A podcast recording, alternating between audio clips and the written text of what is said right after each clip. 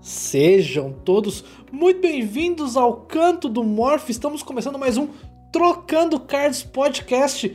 Eu sou o Morph e meus amigos, eu estou chateado porque eu descobri que eu sou cringe. Salve, salve, bom dia, boa tarde, boa noite. Eu sou o Celord e eu nunca troquei um card na minha vida. Será que eu também sou cringe ou eu sou millennial? Olha. Bom dia, boa tarde, boa noite a quem está acompanhando a gente pelo Spotify, pelo YouTube, aqui é o seu Trocando Cards Podcast. E muito boa noite a quem está aqui na twitch.tv barra Canto do Morph nessa terça-feira à noite para acompanhar aqui essa transmissão. Eu já vou quebrar o protocolo, eu vou trazer aqui um assunto já principal da pauta, porque eu tô, cara, eu tô empolgado, eu tô animado. E para mim, cara, um dos mais emocionantes foi o do Viola na final de 88, cara, contra o Corinthians Guarani. 1x0 pro Corinthians, tirou o Corinthians da fila, foi, foi, foi foda, cara. Quê? Você tá falando, filho? Você mandou na pauta aqui, caralho. O quê? Tá aqui, ó. É, o negócio do gol de carrinho, não era isso? Ah. Entendi. Não era, não era negócio de que tem o, o carrinho, o gol de carrinho? É, tô quase. lembrando do final do, final do Paulista de 88. Não? É quase. Ok. Você, Então- e ó, pra você então você lembrar, explica melhor isso aí depois disso aí. Você lembrar da final de 88, né? Você já tá começando o programa entregando a idade, né? Depois não reclama. Depois não reclama. Pessoal, muito boa noite. Todo mundo tá aqui com a gente na Twitch hoje, gravando mais uma vez, pessoal. Lembrando, todas as terça-feiras, 8 horas da noite. E hoje estamos aqui com esse cara que é um poço de humildade. O senhor Celord, Marcelo, meu parceiro, como é que você está? Boa noite. Boa noite, tamo show demais, cara. Cansadão, né? A gente tá aí numa semana intensa de Mundial de Rocket League, mas agora, infelizmente e felizmente, acabou. A gente pode contar um pouquinho aí da nossa história e também descansar um pouquinho que a gente merece. Ah, Rock... Ah, caralho, gol de carrinho. Ai, pô, puta, agora eu entendi, mano. Pegou, Agora tudo faz sentido, hein? Caralho. Pô, agora, puta, não, agora faz sentido a pauta aqui que eu tô. Ah, Aí agora tudo se encaixa, né? Rapaz, então, não, peraí que eu vou. Cara, tudo que eu trouxe aqui pra pauta não. É, pô, eu vou, eu, vou me, eu vou me virando aqui durante o programa, vai, toca aí. Ô, pessoal, mas assim, pra quem né, não conhece, Marcelo, né? Marcelo, ex-Marcelo na humilde. O cara deixou de ser humilde, né? Era, era o, Não o exato, não exato. Por que você decidiu mudar o nick, Marcelo? Teve algo Cara, de preferência? Teve muitas coisas, teve muitas coisas. Logo do começo, eu já tinha visto que era uma má ideia, só que eu fui meio acomodado e deixei rolar. Uhum. Marcelo Naumilde tinha 15 caracteres. Em tudo, todos os lugares que eu ia criar conta, aceitava 13. Então não, não tinha como colocar meu nome inteiro. E Uhum. aí, justamente numa transmissão de Rocket League, que foi tipo o ápice da minha Ma- carreira. Marcelo É. não mil ainda fica, né? né? É, então. Exato. Não, mas acho que foi um pouquinho pior, cara, porque aí a gente poderia de- deduzir, pelo menos. Mas numa transmissão que eu fui fazer, foi lá na, na canal da Sport TV, não cabia o na, aí colocaram Marcelo Humilde. Então parecia que, tipo, sei lá, sabe? Eu era uma pessoa que tava precisando de alguma ajuda, alguma coisa do tipo. Aí eu falei, tá bom, agora eu acho que é a hora de, de trocar de nome. Vamos mudar. Cara, que, que da hora. E, tipo assim, é, é maneiro porque eu, eu já falei isso aqui algumas vezes. Eu estou completamente satisfeito com o nome do meu canal, né? Porque eu falo que eu gosto do nome, Canto do Morph, é o meu cantinho tal. Só que todo mundo chega aqui e fala assim, mas você canta? Né? Então, assim, se o nome precisa ser explicado, né? O nome não tá passando a mensagem correta. E, e inclusive também tem a. né, eu já participei de uma live oficial da Blizzard. Que aí foram me apresentar e o pessoal. E agora aqui, pessoal, o canto do Morph. Fala com a gente, canto. Como é que tá as coisas por aí? Eu falei, mano, não, né, mano. Não, então assim. Crises com o nome, né? O, o Roma com o seu Droma 82, né, Roma? Então, mas, mas você sabe que eu, eu, eu- eu- é, isso começou, na verdade, porque o, o meu apelido no meu primeiro emprego era Droma. Porque o meu e-mail lá era derroma.compográfico.com.br, que era a empresa. E, as caras, e era, era muito comum, e era, todo mundo tinha o, o e-mail assim. E a. E era tipo, era, era legal, é- era uma brincadeira divertida, assim. Todo mundo era conhecido por co- exatamente como era escrito o seu e-mail. Pode então crer. era, eu- eu era o Droma. Tinha tinha um amigo que era o Demetrius Moro, o nome dele. E ele era Demorou. Era muito da hora, Demorou. mano. Aí sim.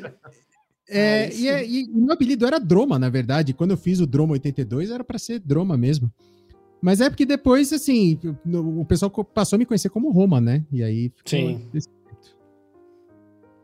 E aí, como a gente tava falando, o Marcelão, que agora é C-Lord, né? Eu gostei muito, a identidade visual do canal do Marcelão é muito maneira. Marcelão aí que é um especialista em Rocket League. Ei. Em, narra- em narração e produção de conteúdo, certo, Marcelão? Bom, você que tá falando, né? Eu não sei se eu posso confirmar, mas tenho louco. certa experiência. Vamos colocar assim, especialista é a palavra forte. Ô, louco. Mas isso, isso aí a gente, vai, a gente vai discutir bastante hoje. Então, pessoal, já se segurem aí, né? Aqueçam seus motores, porque o papo hoje aqui são três casters, três narradores, três tiozão. Então, assim, o papo hoje tá, tá God. E pra gente começar, pô, vamos aqui, né, inaugurar aqui uma parte nova aqui. Roma, vamos falar do nosso patrocinador. Ah, tem isso agora? Opa, É, tô vendo tem. Você vê que beleza? Mype Cards aí que está apoiando o canal e tem novidade. Tem novidade. Que, é Pra quem não conhece, Marcelão já falou que nunca trocou um card, Marcelão. Realidade. Nunca Olha só. Você nunca jogou Magic, então? Pokémon TCG? Nada? Joguei Pokémon, joguei Yu-Gi-Oh! Magic eu nunca Aham. joguei. Só que eu gostava só de comprar card e acumular infinitos. Eu tinha cinco cards de cada um. Mas trocar eu nunca troquei. Né? Estávamos falando que Marcelão aí, né, nunca trocou. Mas, pra quem não conhece, Mype Cards é uma plataforma de venda de cards e produtos para cards. Né? Então ali concentra Yu-Gi-Oh!, Pokémon, Magic e tem pessoal que vende acessórios, pastas, etc. Vale muito a pena, porque dali você trata diretamente com a pessoa, então é uma plataforma de cards por, feita por pessoas que entendem de cards. E, obviamente, a Mype dá um suporte legal demais pro canal. E a partir do mês de julho, nós estamos acabando o mês de junho, mas a partir do mês de julho, a cada 10 subs no canal, vai ser sorteado 25 reais de saldo lá na Mype Cards pro subs. Então aí já começa, pessoal, quanto mais sub a gente conseguir, mais sorteio a gente faz e a Mype aí, né, bancando aí esses sorteios. Muito obrigado, Mype Cards, por esse apoio, que ajuda bastante a gente. Nice, muito bom. Lá, lá você encontra Magic e os outros jogos que são mais bobinhos. É o que dizem. É o que dizem. E, bom, vamos então para as leituras de comentários, só uma outra coisa que a gente sempre, né, tenta manter, né? E aí estamos agora de volta. E olha só, temos aqui comentários dos últimos dois episódios para você que perdeu, vai ficar aqui no cardzinho. Tivemos o especial Dia dos Namorados e tivemos um bate-papo com o Chuchu, né? A gente falou muito sobre pro player, sobre criador de conteúdo, né? Foi um bate-papo muito interessante, foi o último podcast. Então está aí na sua timeline no seu Spotify ou corre lá no YouTube e pega a nossa playlist.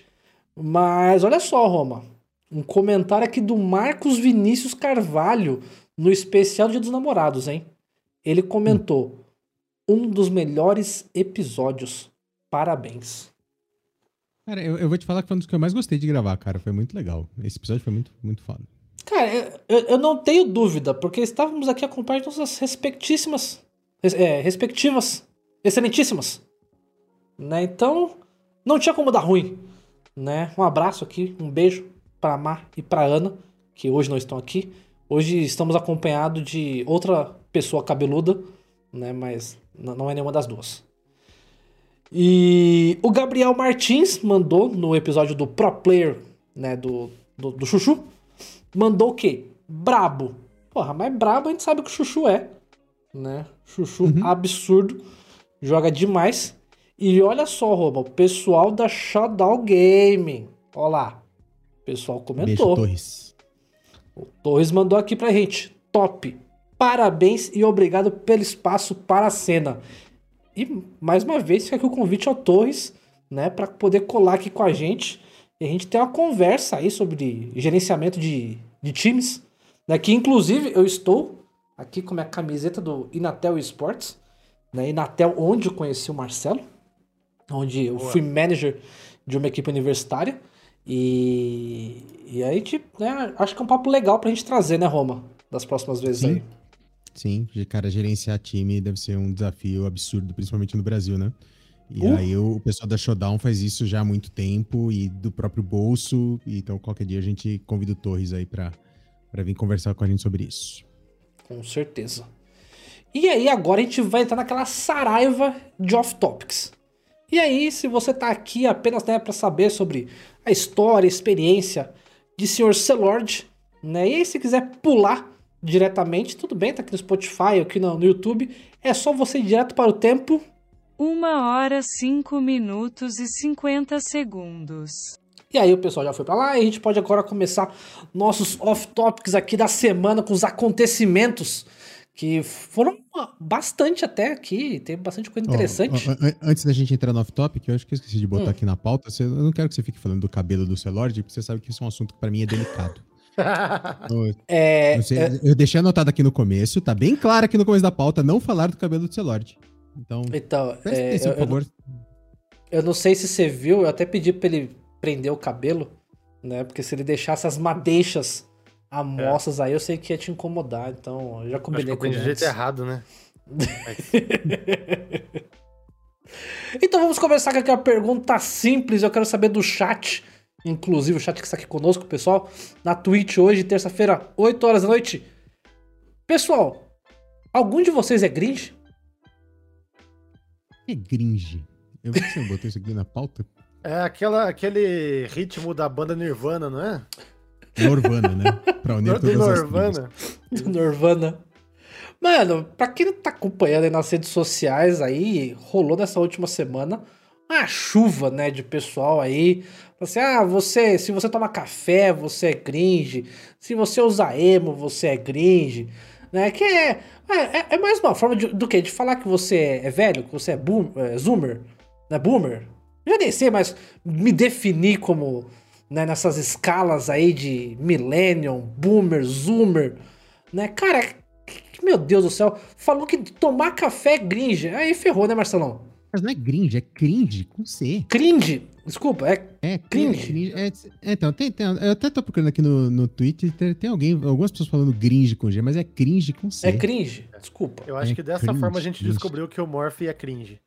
É, exato. cringe. mas, mas sabe o que é pior dessa história toda? Você Hum. sabe que eu fui professor de inglês há algum- alguns anos, né? Sim.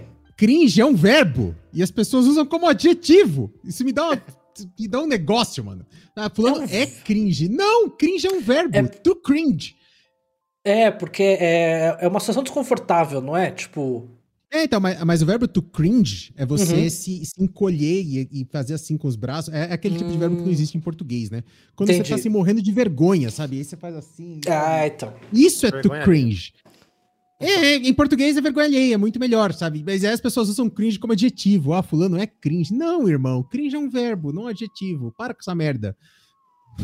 Ah, mas, mas até aí, eu- ah, essa- essa- essas coisas, né? Brasileiro capricha, ainda mais no Twitter. E aí, eu sei que, tipo, bombou essa semana aí esse negócio. E eu já falei, eu sou velho mesmo, eu sou tiozão, entendeu? Então, quer falar que eu sou gringe, que eu sou cringe? É, tamo aí, tamo, tamo em casa. Mas, ah, tô- mano, tomar café, mano. tá. Eu tô viciado nesse café. Eu tô viciado nesse café, tô com problema com isso. Meu Deus do céu.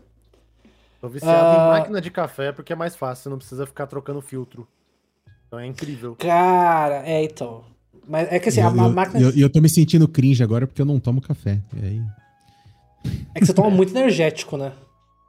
É, não, eu, eu não consumo nada de cafeína. Só uma, Não, uma latinha eu- dessa por dia aqui, basta de leve. assim. Não, mas a- até o pessoal sabe que eu e a Mais estamos montando a casa, né? A gente mudou no ano passado. E aí, recentemente, rolou um- uns presentes vindo da, da família da Má. E aí a, a Má falou assim, pô, minha tia vai dar cafeteira pra gente, né? A máquina de, máquina de café. Aí eu falei, ah, amor, máquina de café a gente vai gastar mais do que, né? Vai ser aquele presente que a gente vai se afundar. Porque, mano, cápsula de café é muito bom, cara. Ah, não, Uhum. cara. E, a- e aí a gente acabou pegando um filtro, né? Um purificador, que também é muito bom, ajuda pra caramba. E. Mas a cafeteira. Deixa pra frente, deixa pra frente. E E por também falar é cringe. Oi? Brincadeira, brincadeira. Filtro de água também é cringe. Ah, é, também. Fato. Brincadeira, brincadeira. E por falar em comprar, a gente tá, tá acabando aqui o, o Amazon Prime Day, né? Uhum. Vocês compraram? Vocês gastaram uma graninha aí? Deram dinheiro pro, pro Jeff Bezos? Ah, eu já Menos assino o Prime. Eu já assino o Prime e já dou bastante dinheiro pra ele já. Não, brincadeira. Cara, eu, Fala- eu dei uma olhada falando em Prime, escorrega, escorrega o Prime aí, gente. Vamos lá. Humilde, humilde. Eu dei uma olhadinha por cima nas promoções lá, mas te falar que nada me agradou tanto assim. Tinha coisa boa, mas sabe quando você. Sabe quando você vai no shopping sem pretensão? Você sabe que você vai entrar numa loja, você entra na americana só pra olhar os chocolates e vazar? Uhum. Eu faço Sim. isso geralmente em- na- no site da Amazon. E ontem foi igual. Sim. O que, que você falou com mais Roma? Não, não falei nada. Ah, tá. Ô, não, cara, eu, eu, assim, eu gosto muito do, do site da Amazon, mas assim, eu, eu juro que eu, eu sou meio rato de, de promoções. E eu tava vendo muita coisa lá que, cara, não era bem promoção, sabe? É, eu, eu acho que é uma, uma cultura que a gente vê no, nos sites brasileiros em geral. E eu não sei se lá fora muito pessoal pratica isso. Mas, tipo, coloca que tem promoção, não tem promoção porcaria nenhuma. Mas, tipo assim, coloca, sei lá, do dobro. também, também. Mas eles colocam, tipo assim, sei lá, 500 itens que tá os 500 em promoção. Na real, tem uns 5, 6 ali que realmente estão em promoção. Então, tipo, algumas coisas a gente acabou achando, né? Mas assim, eu acho que o garimpo é muito tenso, cara. Sabe? Tipo, você tem que ficar de olho em muita coisa. Mas eu, eu, eu vou falar que eu fiquei me segurando pra não comprar o Fire Stick. O pau de fogo. Da Uhum. Amazon. Visãozinha. Porque eu, eu, eu tô querendo um pro, pra TV do quarto. E eu fiquei me segurando pra comprar, mas ac- acabei não comprando ainda. Mas. E, e os- as, as coisas da Amazon realmente estavam num preço bem interessante. E. Você pegou o microfone, não pegou, Roma? Então, eu sou o cara que se eu entro no Americanas, eu não saio sem pelo menos um choquito, né? Tá ligado? Ah, sim. É. De lei, de lei. Eu, eu, eu, eu não, eu não entro só pra olhar, né? Eu não, não tem jeito. Então eu peguei, peguei um, um Yeti Snowball, só pra ficar de microfone de reserva e aqui pra casa, e pra eu ter um microfone condensador, porque esse meu é dinâmico, né? E, e a gente já teve Uhum. circunstâncias, inclusive, que eu precisava do microfone condensador aqui não tinha. Eu sei que é de entrada, absolutamente de entrada, mas pelo menos é é da Yeti, n- ruim não vai ser e vai ser um bom microfone de reserva. Eu tenho muito medo de ter só um microfone bom e, e, e num dia de narração, num dia de alguma coisa, precisar Uhum. dele e não ter, e ter que, ter que fazer uma transmissão na Capcom ou na Warner com a- o microfone da C920. Então é, É. melhor ter um, ter um backup. É, então comprei, comprei duas garrafas de Baileys, que eu sempre compro no Prime Day, porque sempre entra em promoção Olha. eu adoro Baileys. E a promoção desse ano não foi tão boa. Ano passado tava 60 conto Baileys, esse ano tava 75.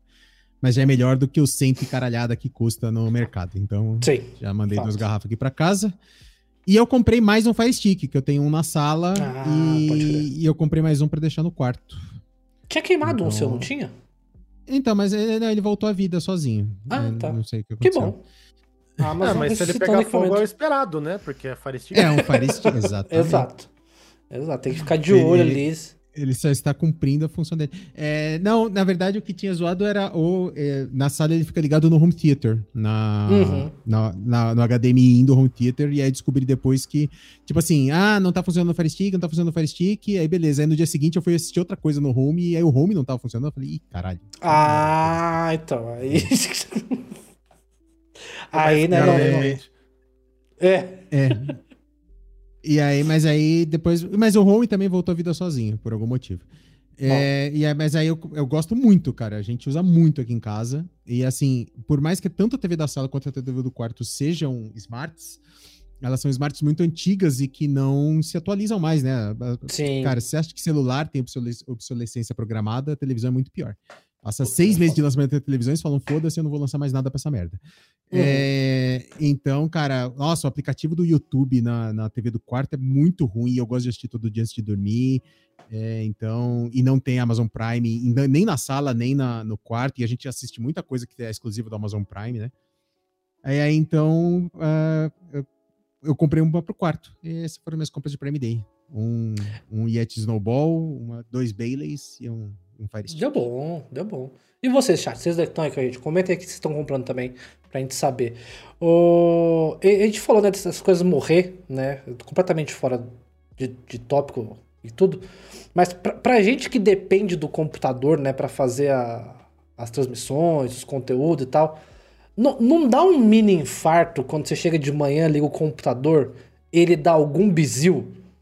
Tipo assim, ele não liga, ele fica apitando, e aí você desliga e já fala assim, meu Deus, por favor, né?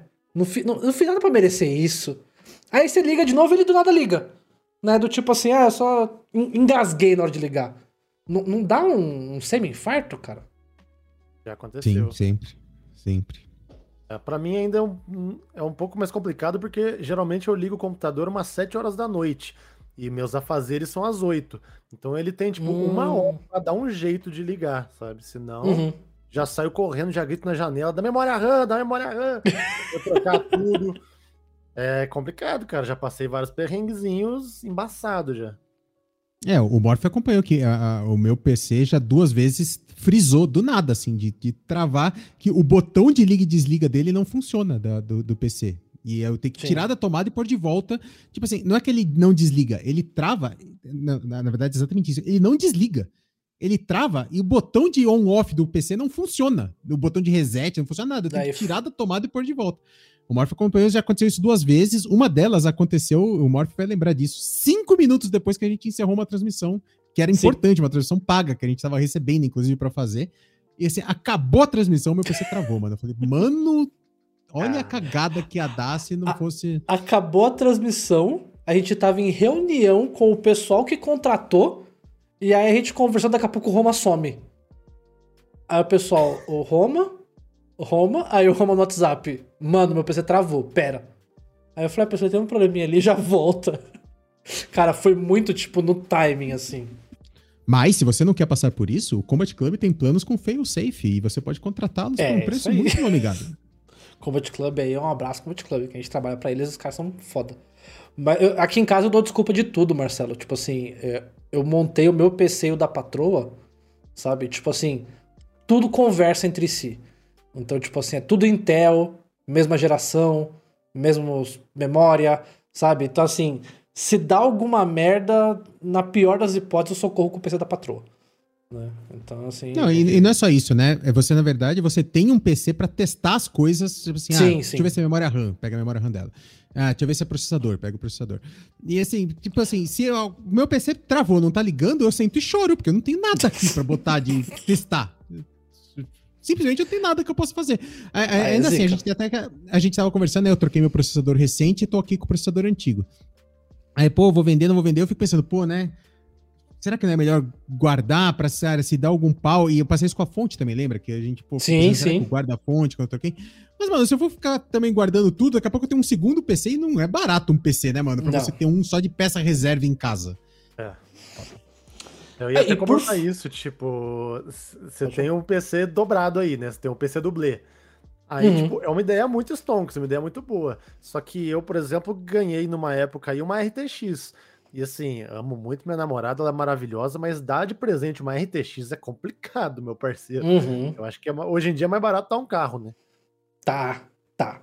Então, é, é, até Li- inclusive, Literalmente custa o preço de um Celta. Mas É. é. o próximo assunto, inclusive, né, Marco?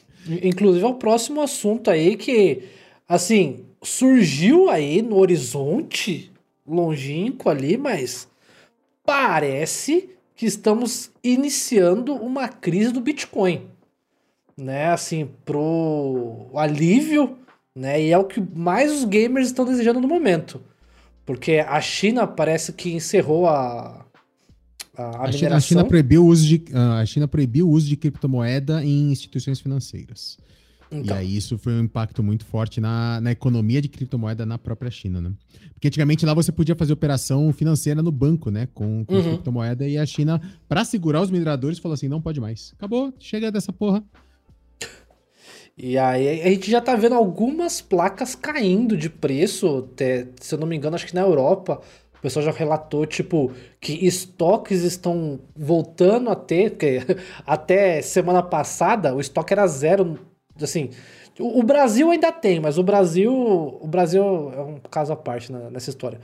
Mas em lugares que né, se cobra o preço correto da placa nas lojas oficiais, é, não tinha na Europa, na Ásia, nos Estados Unidos, completamente zerado. E aí na Europa agora começou umas lojas a ter. E, e no Brasil até o Roma marcou aqui. A gente chegou a ver uma 3070 6K semana passada, né, Roma? Hoje? Hoje. Deixa foi hoje, você viu? Foi hoje Aí, que eu vi. Foi na Kabum. Se, uh, desculpa, 7K, não foi a 6, eu marquei errado aqui na pauta. Mas da MSI, não era da. Então. Pitique, sei lá, tem umas marcas bizarras de, de, Pallet. De, de vídeo. Mas era da MSI, mano. Uma 3070 da MSI por 7K, cara, há muito tempo que eu não, não via. Não, é, é essa eu, placa tava, tava 14 mil reais. E, e você ganhou assim, uma ETX, é... Marcelão? Ganhei faz um tempo. Ganhei assim, um, um viewer completou uma meta de doação que tava no começo. Então, basicamente, da eu ganhei. Hora. Da hora. Mas eh, foi a 2060, faz uns quase três anos já. Na pode época crer, não crer. custava um carro ainda, custava as rodas. É. Ah, mas assim, cara, eu não, eu não sei a opinião de vocês, cara. Eu fico muito puto, cara. Eu fico muito puto de verdade, assim. E, e, e eu sei que, que quem, quem gosta de fazer isso tá achando o máximo. Mas, tipo assim, é, eu vejo vídeo, cara, tem uns caras que faz vídeo de assim, ah, olha aqui meu farm, o cara com 40, 30, 70 empilhado uma do lado da outra, sabe? Só minerando. Uhum. Cara, eu não sei explicar, mas eu fico puto, sabe? Porque, assim, é um, é um negócio que é uma paixão nossa. Não, eu fico puto de verdade, Sim. assim, cara, de verdade. Eu fico puto de sério, assim. Porque é uhum. é uma paixão nossa ter um. Eu já conversei com o Morph sobre isso e vamos abrir aqui no podcast. É uma paixão nossa ter um PC da hora. Sim. Sim, cara. Uhum. É, é, o meu PC hoje, ele é muito over para o que eu uso. Muito, muito, muito, muito. Mas é um hobby, cara. É um hobby que já é caro, sabe? Você, porra, manter um PC da hora, sabe? Com peça de. Puta, eu primeiro com o tempo, montando, pá. E, mano, os caras, sabe, fazendo um negócio que é basicamente especulação financeira, sabe? Você gerando uma moeda virtual. Os, os caras estão, sabe, puxando um, um, um, monte de placa de vídeo para eles e, e, sabe, achando o máximo. Ah, que divertido, que legal. sabe, fudendo o mercado de placa de vídeo. Nossa, mano, eu fico muito salgado com esse assunto, cara. Muito salgado de verdade, mano. E ainda tem, tem uns amigos burros pra caramba, assim, ah, mas agora que vai começar a, a, baixar, esses caras vão começar a vender as placas de vídeo e a gente vai comprar deles. Não, mano, essas placas de vídeo estão destruídas, cara. Hum, Porque esses caras ficam rodando esse negócio em overclock 24 horas por dia, sabe? É, outro dia eu vi uma foto de uma de uma 3070 que o cara tava tirando já do, do rig de mineração porque ela já não tava mais rendendo nada. Mano, a placa destruída, cara. Destruída, sabe? Então, mano, nossa, eu fico muito puto com essas coisas. Ah, aí nessa hora, nessa hora que o Marcelão fala assim, ah, então eu tô minerando aqui também. Cara, eu, eu mexo com criptomoeda, mas eu mexo só com compra e venda. Negócio de minerar, Sim. eu não, não sou por dentro, não. É, e também porque, assim, no Brasil não tem como. No Brasil já é calculado que a conta de luz é mais cara que o retorno que você tem com, com Bitcoin. Então a mineração ela é meio restrita a alguns países, né? Mas é, assim, é, o... eu sou a favor do equilíbrio, também... né? Os caras estão minerando Ethereum, na verdade, agora, né? Mas é, é. Isso. É, mano, não sei, todos os caras. Eu conheço algumas pessoas que mineram e que tem esses SIGs gigantes e eles juram que, nossa, estão fazendo mó grana, eu sei o que lá. E assim. Eu não sei se é, sabe, é verdade. Oh. Ou se é tipo, o cara não quer assumir que tá se fudendo, sabe? É o cara que tá na piscina gelada. Tá frio pra caralho, cara. Pula! Tá gostoso pra cacete. Pula aí, irmão. Cara, assim, eu tenho um amigo em comum com o Marcelo, que inclusive é chará dele o Marcelo Cisneros, que ele tá minerando. Ele tá minerando, eu encontrei com ele a última vez que eu fui para Santa Rita. E ele trombou comigo. A primeira pergunta que ele me fez foi: E aí, tá, você não tem uma, uma placa de vídeo sobrando lá, não? Eu falei, cara, eu tenho a minha. Ele, ah, eu compro. Né? Eu falei, não, mas eu, eu uso para trabalhar e tal, né? Não tem como vender. E, e assim, eu cheguei a calcular, porque eu sei o site que ele tá usando, o sistema lá, e tipo assim, a minha placa ligada 24 horas por dia, 7 dias por semana, depois de um mês ia me render 250 reais de lucro. Já descontando o, o, custo da, da, da luz Nossa. e tal. Só que, cara, a minha placa tá custando é, agora que tá baixando, não sei quanto é que tá, mas até semana passada tava custando 8 mil reais o raio da placa. Entendeu? E eu falei assim, cara, não. Entendeu? Sem chance, sem chance de que eu vou botar 250 reais. Não, não. Sabe, em, um- em um ano, né? Se durar um ano, você tá maluco. A placa não vai durar um ano ligado direto. Mamão perguntando aqui no chat se o, o cisneiro minera. O cisneiro minera. Cisneiro está minerando. É, hoje em dia o risco é, eu acho que é mais alto do que o retorno, cara. Depende, se a pessoa for muito aficionada, o problema é que hoje em dia as criptomoedas de forma geral estão virando uma parada meio que não que seja um esquema de pirâmide, mas as pessoas vendem a ideia como se fosse, sabe? Você Sim. vai mudar a sua vida, você precisa revender Herbalife, é incrível. É. Então, as criptomoedas de forma geral estão meio que virando isso, sabe? É, e eu ouvi falar, não sei se isso foi pra frente, se era fake news, o que era, eu ouvi de boca a boca mesmo, que a Nvidia ia lançar uma linha de placa de vídeo que não teria capacidade de fazer Sim. mineração. Ia ter um Sim, bloqueio. não, já lançou. Já lançou. Já lançou? né? A, a- a linha, a linha 3080 e. A, a linha TI, né? 3080 e 3070 Isso, a TI. mais nova. Ela, ela, ela tem. A, a- na verdade, as 3070, né? Que é a- as atuais, né? Já, já tinha uma trava via software que. Não é que ela não pode minerar. As operações matemáticas de mineração especificamente são. é, elas não são tão rápidas. E aí, tipo assim, Uhum. acaba não valendo a pena. Sabe? Por curiosidade, eu eu já estudei muito isso, né? Porque minha área é, é essa, né? A minha área de estudo. É, só para galera entender, quem eventualmente nunca parou para pensar, vou dar uma explicação curta e grossa.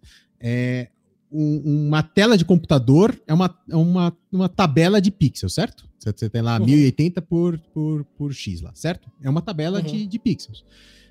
E, é, e isso em matemática chama matriz, certo? Quando você Isso. tem linhas e colunas. O cálculo da criptografia que gera as criptomoedas é, é muito baseado em cálculo de matriz. É, é, é, não só de criptomoeda, mas, por exemplo, também de inteligência artificial, né? Faz muito cálculo de produto de matriz, de adição de matriz, que não são operações matemáticas muito simples. E o que, que a placa de vídeo faz? Ela é especialista em trabalhar com uma tabela de dados. Então ela já tem muita coisa no hardware dela que é focado nesse tipo de cálculo, nesse tipo de conta. E é por isso, então, que você tem as placas de vídeo sendo muito usadas é, ne- nesse caso. E é isso, mano. Então, ah, nossa, fico puto. Eu também. eu, eu também. É bizarro, bizarro. E eu, sinceramente. Ah, não, ah, não que- mas desculpa, desculpa. Eu, eu me perdi, que eu fiquei puto, mas eu me perdi no, no, no assunto. A, a Ah. trava, então nas 3070 tinha uma, uma trava de software. O driver da placa de vídeo Isso. segurava a, a, a velocidade da placa nas operações específicas que são usadas em, em, em- em criptomoeda. Isso. É, Só que aí a galera resolveu muito simples, um driver customizado. Fizeram um driver customizado Ok. para placa de vídeo e, e- e rapidinho foi resolvido esse problema. Nas 80 Ti e 70 Ti, diz a Nvidia que é uma trava de hardware que impede isso.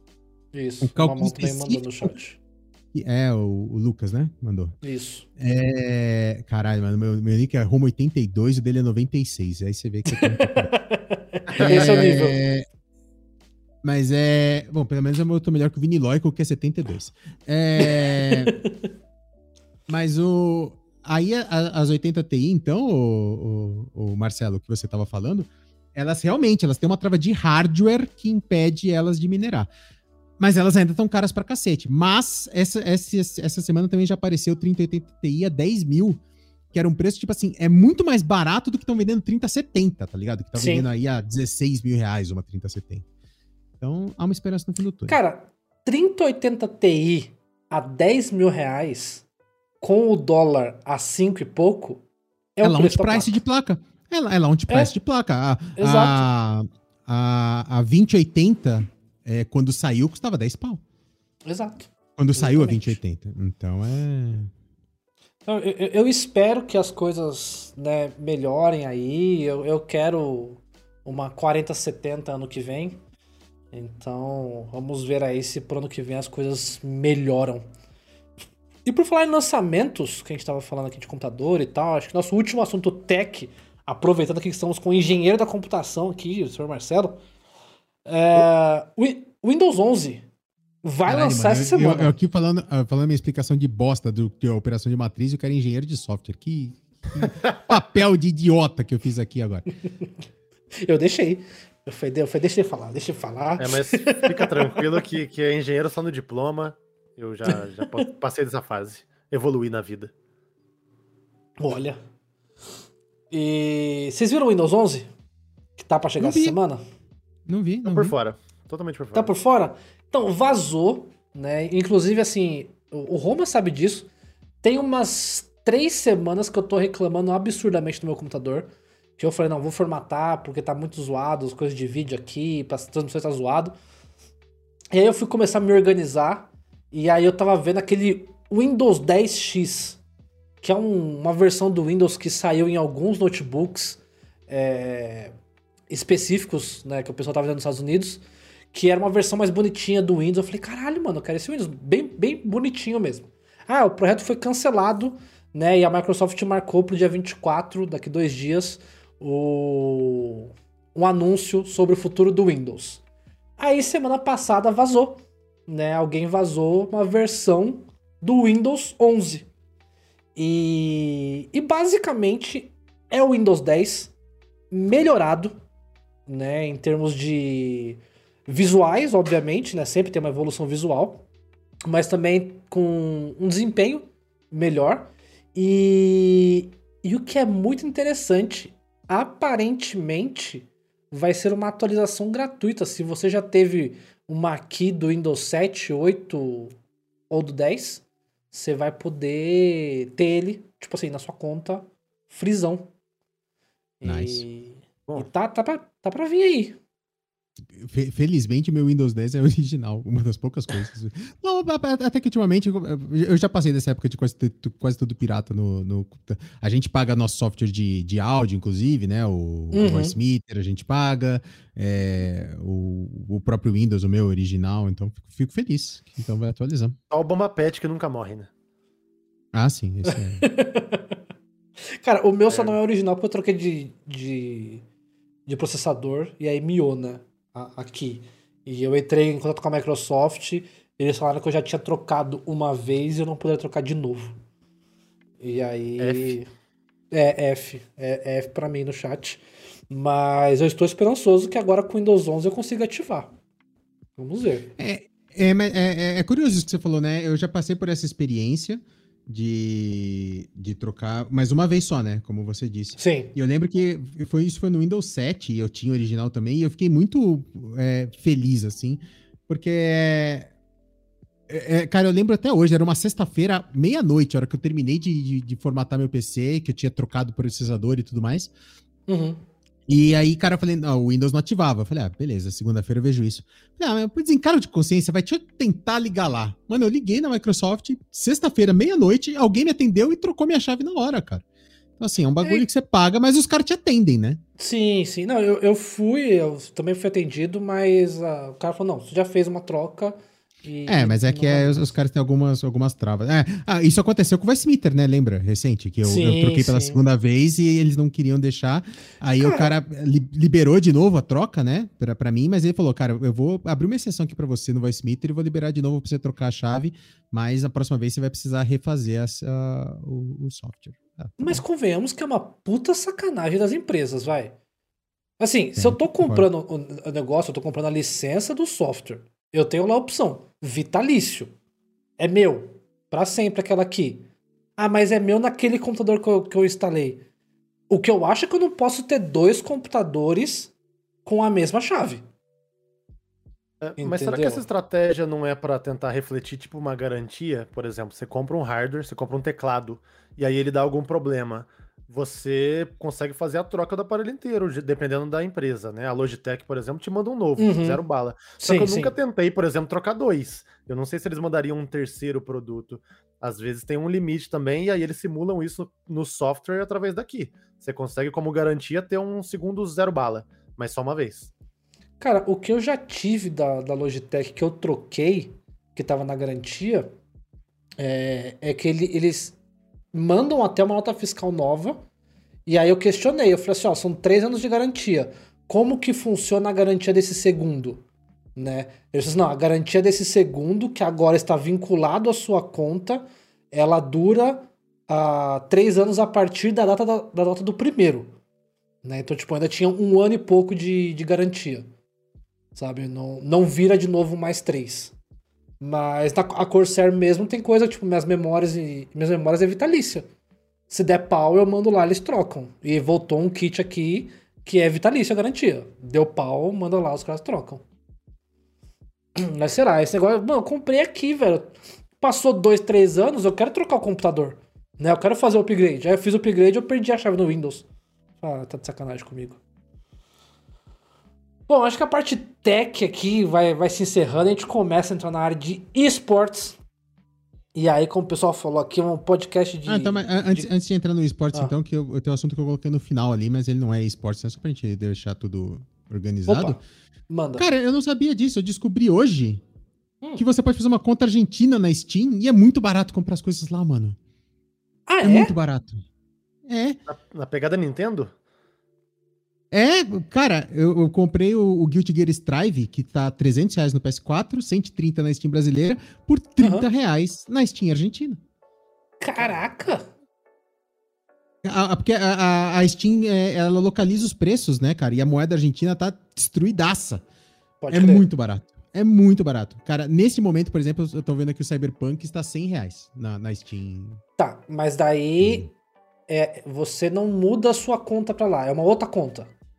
Então, você pode mudar a sua conta pra lá. Mas os caras estão falando, cara, não faz porque a Steam já tá muito de olho nisso e isso vai dar bosta. Faz uma conta Ah. nova e, e- e vai comprando. Até porque tem o Family Share na Steam, né? Então aí você Sim. o Family Share nessa conta nova, você joga na sua conta normal, como se nada tivesse acontecido. Olha aí, ó, interessante o pessoal que tá, tá, tá de olho aí. Criem uma conta da Steam Argentina, façam Family Share com a conta de vocês atual e aproveitem.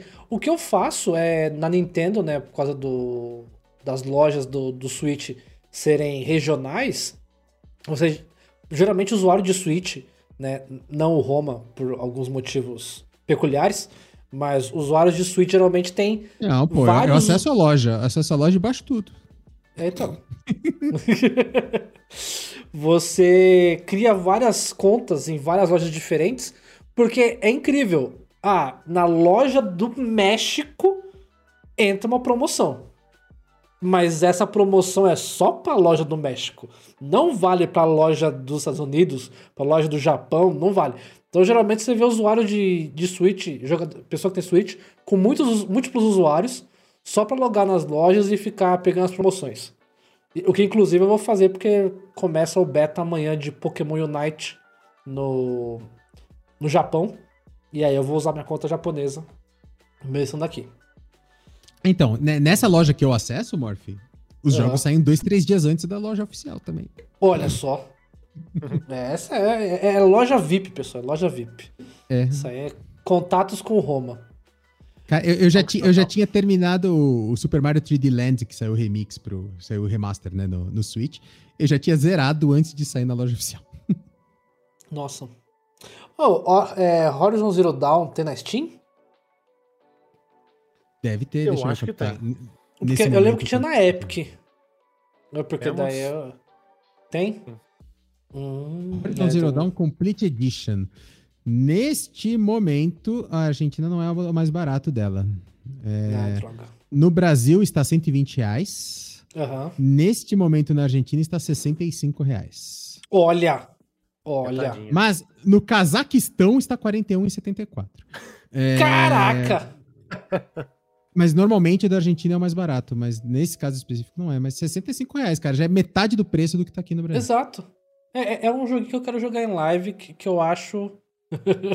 o olho do Morph tá crescendo. Então, cara, aqui. é- É um joguinho que eu tô querendo jogar faz muito tempo e veio pra PC. Eu acho um jogo maravilhoso. Vamos ver aí, de repente eu acabo comprando. Nesse Interessante. momento, um peso argentino vale 5 centavos. Caraca, velho. É, então, e, cara, por exemplo, o Horizon Zero Dawn aqui, cadê? Cadê? Ele está custando neste momento 1.260 pesos, É, então. que é 65 reais. Mas é, eu tinha, já te, e, ah, e aqui tem o me- menor preço já registrado, já esteve na, na loja argentina por 28 reais o Horizon Zero Dawn. Caraca! Nossa, eu vou criar uma conta na Steam Argentina, com certeza. Uma marmita Com de quarta-feira.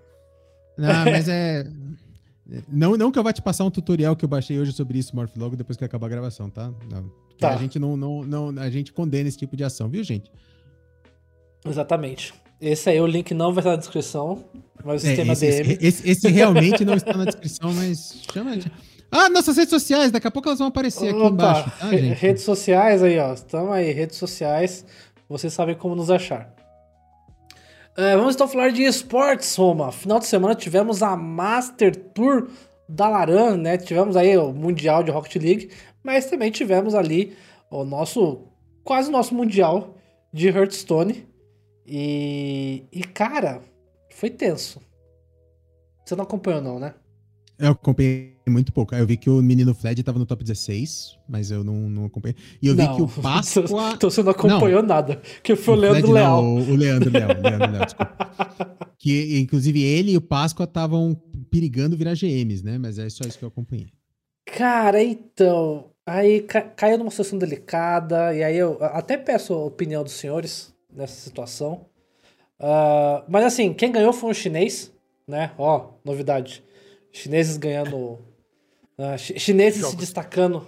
É, que coisa incrível. Cara, na, na minha época de vestibular, a gente tinha um. Tinha um ditado que era assim: mate Não um japonês por dia e garante sua vaga. é, Eu não posso ficar dita, né? Era mate um japonês por dia e garanta sua vaga na, na USP. Era, e acho que isso se aplica aos esportes também. tá? Cara, os chineses são absurdo. E foi o Shui Mu, né, chinês, que ganhou. E eu admito que eu não acompanhei o top 8 final, depois da eliminação do, do Leandrinho. E, mas, cara, situação tensa que, que rolou. E aí eu vou contar pra vocês, eu quero a opinião de vocês. É, estávamos com nossos dois jogadores brasileiros na penúltima rodada do campeonato, com chance de virar né, Grandmaster, né? Que é se tornar, pro Marcelo entender, é se tornar um funcionário da Blizzard praticamente, que você entra numa liga fechada, onde você recebe salário e tem transmissão semanalmente. É, um dos nossos jogadores precisava de uma vitória na penúltima rodada para se tornar Grandmaster. Era uma vitória, acabou. Nosso segundo jogador ah, precisava de uma vitória para se classificar para o top 16 né, do, desse evento. Mas mesmo com a classificação, ele não se tornaria GM. Ele teria que ir mais à frente, provavelmente pegar top 4. Na penúltima rodada, ambos perderam. Ambos perderam. E na última rodada, a partida foi entre eles. No sorteio, a partida ficou entre eles. Puta merda. Mano, que situação de merda, cara. Que situação de merda. E, e assim, em hipótese nenhuma, eu acho que o Leandro foi errado, né? Mas, sinceramente, eu acho, eu acho que eu teria entregado o jogo. No lugar do Leandro. Sinceramente. Assim, não Páscoa precisa me mais falar. chance, era isso? Não, se o Páscoa ganhasse dele, o Páscoa era GM. O Hum. Páscoa não precisava nem adiantar no, no campeonato. Se o Páscoa ganhasse dele, o Páscoa tava promovido. Entendeu? É. Só que se o, o Leandro ganhasse, ele pegaria a etapa 16 e teria uma chance de ele mesmo virar GM. Então, ele precisaria ganhar o top 16 e o top 8. Ele precisaria ganhar mais duas partidas no campeonato. Além da partida que ele ganhou do Páscoa. Além da partida que ele ganhou do Páscoa. E nós já demos um spoiler aqui, ele ganha. É, ele ganhou. ele ganhou. E assim, em nenhum momento eu acho que o menino Leandro foi errado. Como o Marcelão falou, ele Não. tinha chance, realmente. Mas eu, eu, eu acho que eu na situação ali, eu tinha entregado, mano. Sabe do tipo. Sabe por quê? Muito a parada do tipo assim, cara, é mais um BR pra estar lá com os GM garantido. Entendeu? Não, mano, eu não sei. Eu não, acho que eu não entregaria, não. Eu não entregava. Eu, eu, eu concordo, eu concordo que é, É uma situação de bosta. era o, me- era o melhor a ser feito. É, Vamos lembrar de outra coisa também, né? É, isso impacta diretamente o quanto eles ganharam de grana no- no- no Também. torneio. Importante, Assim, importante. Poderia, poderia ter feito, tipo assim, um esquema com, com o Páscoa, tipo assim, ó, entrego. Eu vendo pra você essa vitória aqui, mas. é- mas assim, te- teria outra coisa também, né, cara? Ah, Uma entregada, você sabe que pega muito mal, né, cara? Muito. e ela é. muito. E ela, e ela tem que ser muito descarada no, no, num card Uhum. game, né, cara? Sim, É, exato, exato. Eu acho que até o, o Celord pode dar a op- opinião dele se, por exemplo, no Rocket League daria pra mais ou menos dar uma disfarçada e, e se entregar.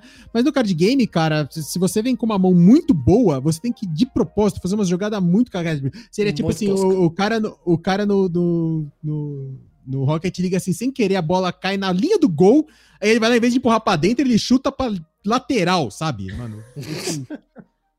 Sabe? Fala assim, mano, por que você fez isso, cara? Era só você deixar a bola entrar.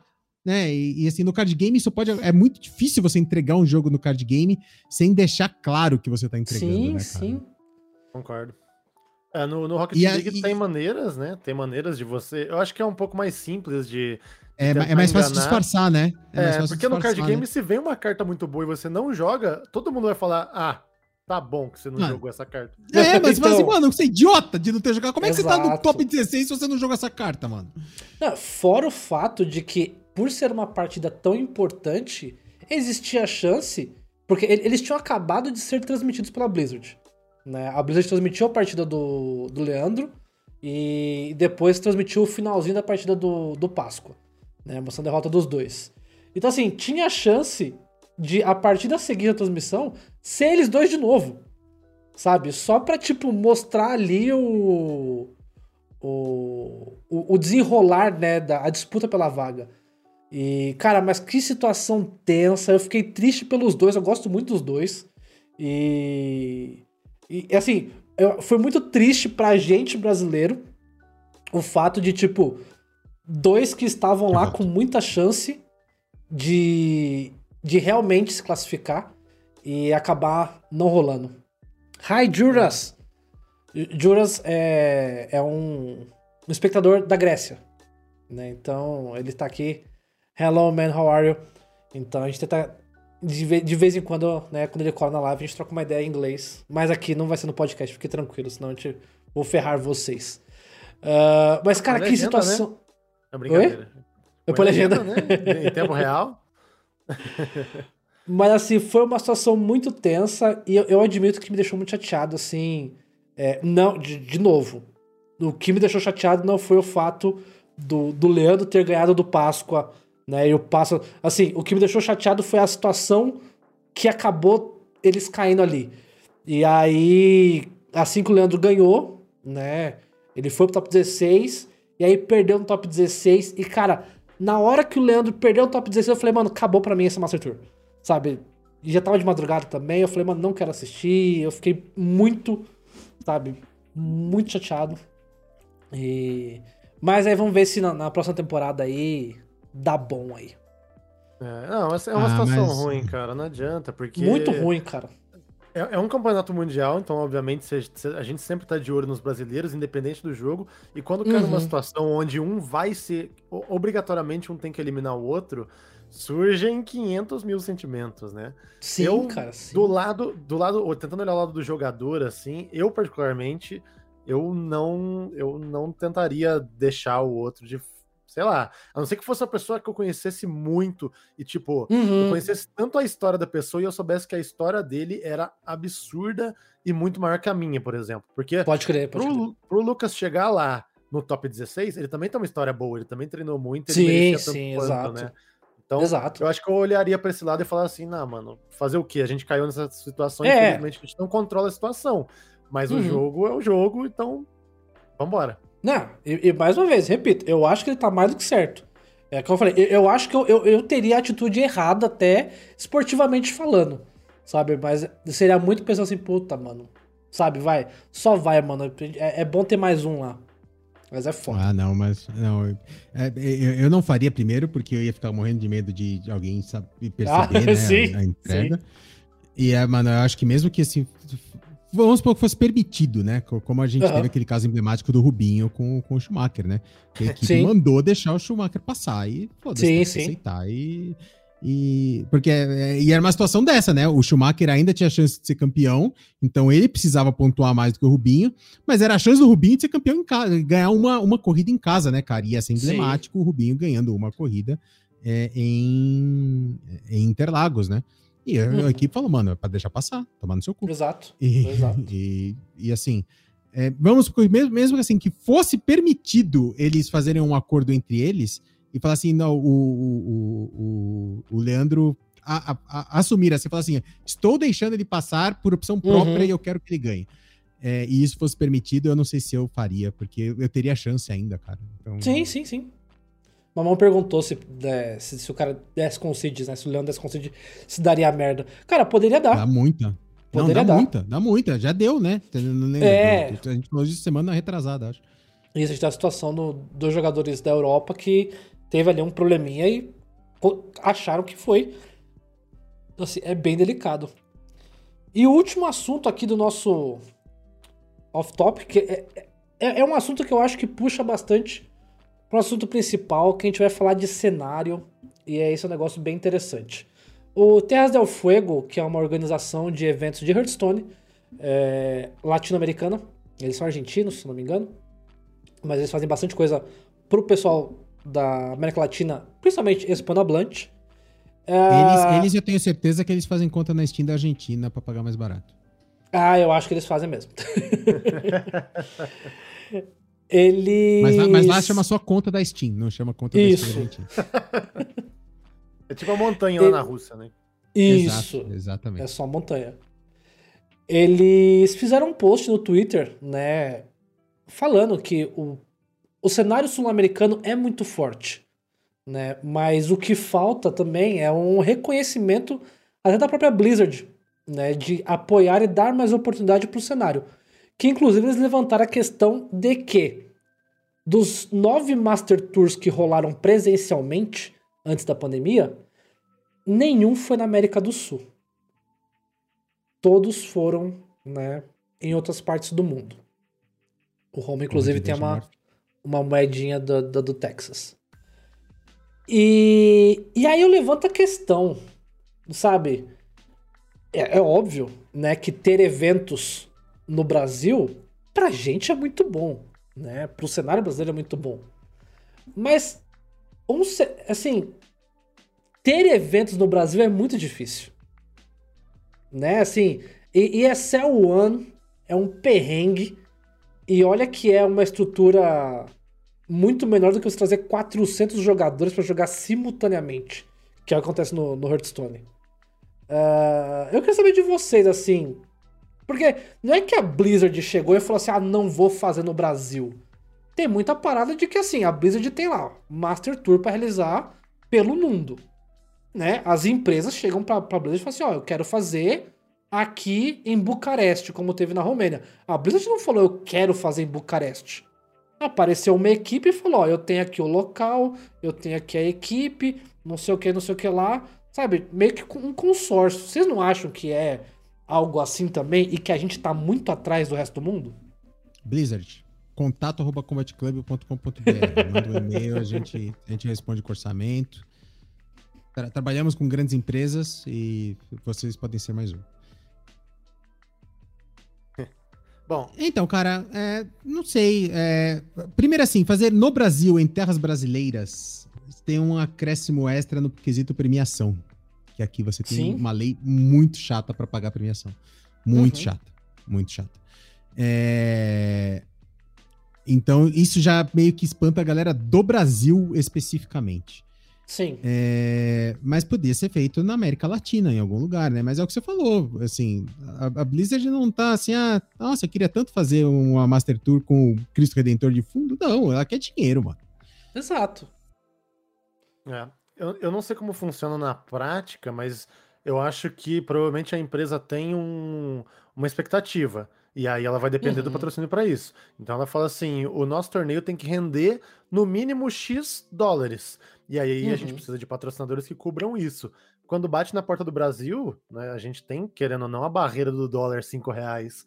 Então, Exato. o investimento despendido por qualquer tipo de empresa daqui vai ser muito, muito maior, inclusive empresas de fora também, quando vai esbarrar na burocracia para poder trazer uma marca para cá, fazer algum tipo de propaganda, vai ser mais complicado. Então é por isso que, inclusive, pelo menos do lado do Rocket League também é assim, a maioria dos torneios internacionais é na Europa, porque o investimento é até menor, o euro é mais caro que o dólar, né? O euro vale mais que o Uhum. dólar de, Uhum. em linhas gerais, então é até mais fácil para eles conseguirem esse budget, bater nesse, nesse pedido mínimo de, de rentabilidade para empresas de lá. Eu acho que tem mais a ver com isso. É, e aí depende muito de um esporte que seja tão bombado que vale a pena para a empresa pagar, como por exemplo o Counter-Strike. O cenário de Counter-Strike brasileiro é tão grande que eles sabem que a troca de ingressos por público vai pagar qualquer investimento. Por isso que teríamos um Major aqui no Brasil, que é um- o maior torneio de todos, vai depender de um patrocínio muito maior, etc. Agora, eu, eu acho que isso só aconteceu com o Counter-Strike porque, em números, é o esporte mais assistido do Brasil, se não me engano. Não sei se Sim. o LoL passa ele no Brasil, é, mas valia a pena. Agora, com esportes talvez um, não menores, mas que tenham menos público, é difícil bater esse valor mínimo que a empresa pede, né? Exato, exato. Então, assim, eu, eu entendo, né? Eu também gostaria que tivesse, mas eu, eu só acho que às vezes você tá culpando a pessoa que não é a pessoa certa. Né? Como o Roma É. falou, tem, tem uma questão burocrática. é, e assim. O Brasil é muito grande também, ah, sabe? Países como o Uruguai, eu sei que, assim, às vezes de- depende de uma infra também. Cara, é, é- é muito tenso, sabe? E. E lá fora os caras qualquer- sobra. Exato. Tanto que qualquer empresa que você perguntar, é uma resposta meio que óbvia. Ah, por que, que vocês não fazem do- no Brasil? E a resposta é padrão. Ah, a gente quer, que não é tão simples. E aí acaba aí Uhum. a história. Exato. A Mami questionou, ela falou assim: ah, mas não daria pra fazer lá onde é a Campus Party? Né? Eu falei, daria, né? Lá no Centro Transamérica, que é um galpãozão gigante, maravilhoso. Daria pra montar um palco e tal. Mas assim, Campus Party dá prejuízo. Tem um puta apoio do, do, do- da prefeitura, né? Então, assim, tem ali um monte de coisa por trás que se você for jogar tudo para iniciativa privada, fica muito caro. Né? Então, é, é- é muito tenso. E aí você fala, fala pro governo do, pro, pra prefeitura de São Paulo liberar lá que não, a gente vai trazer 400 jogadores aqui para fazer o evento. E aí vai falar assim: aí vai ter final presencial. Tá, e vocês vão vender ingresso? Vamos. Quantas mil cabeças vocês, vocês esperam? Mano, um evento de Hearthstone no Brasil, Roma, em São Paulo, se junta que ia ter quantas mil cabeças presentes? Nenhum, mil. Então. Entendeu? Então, é, na- uma, uma coisa que podia ser feita, é, a Capcom fez isso antes de ter eventos presenciais no Brasil e depois a Capcom tirou, infelizmente, pelos motivos dela. É, mas, por exemplo, o primeiro evento oficial de Capcom Pro Tour no Brasil foi na, dentro da BGS. Sim. Então já aproveitou uma estrutura que já existia, Sim. entendeu? E, ah, e- e resolveu, tá ligado? E a BGS bancou, porque né, ia ser um- mais um evento para acontecer dentro da BGS.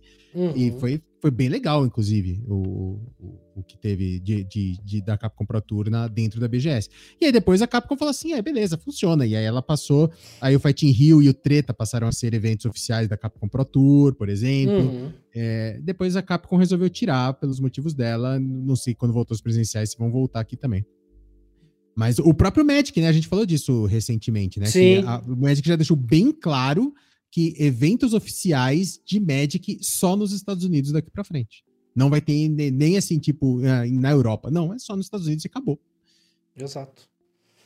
É, gente, é pa- paciência, né? E é como, como eu falei, tem muito mais fatores que a gente teria que, né, é, analisar aí nessa cadeia antes de simplesmente virar e falar assim, ah, porra, Blizzard, você não quer fazer aqui, né? Porra, Blizzard, como você é Ah, e, e, pro, e pro ano que vem, cara, a gente tá numa hype muito legal, né, cara? De muitos brasileiros jogando Master Tour e o caramba. Exato. Galera, prestem atenção. Ano que vem acabou. Se voltarem as Master Tour presenciais. Porque ah, toda essa galera que tá se classificando, infelizmente, a maioria deles não vai ter grana pra ir pra Master Tour.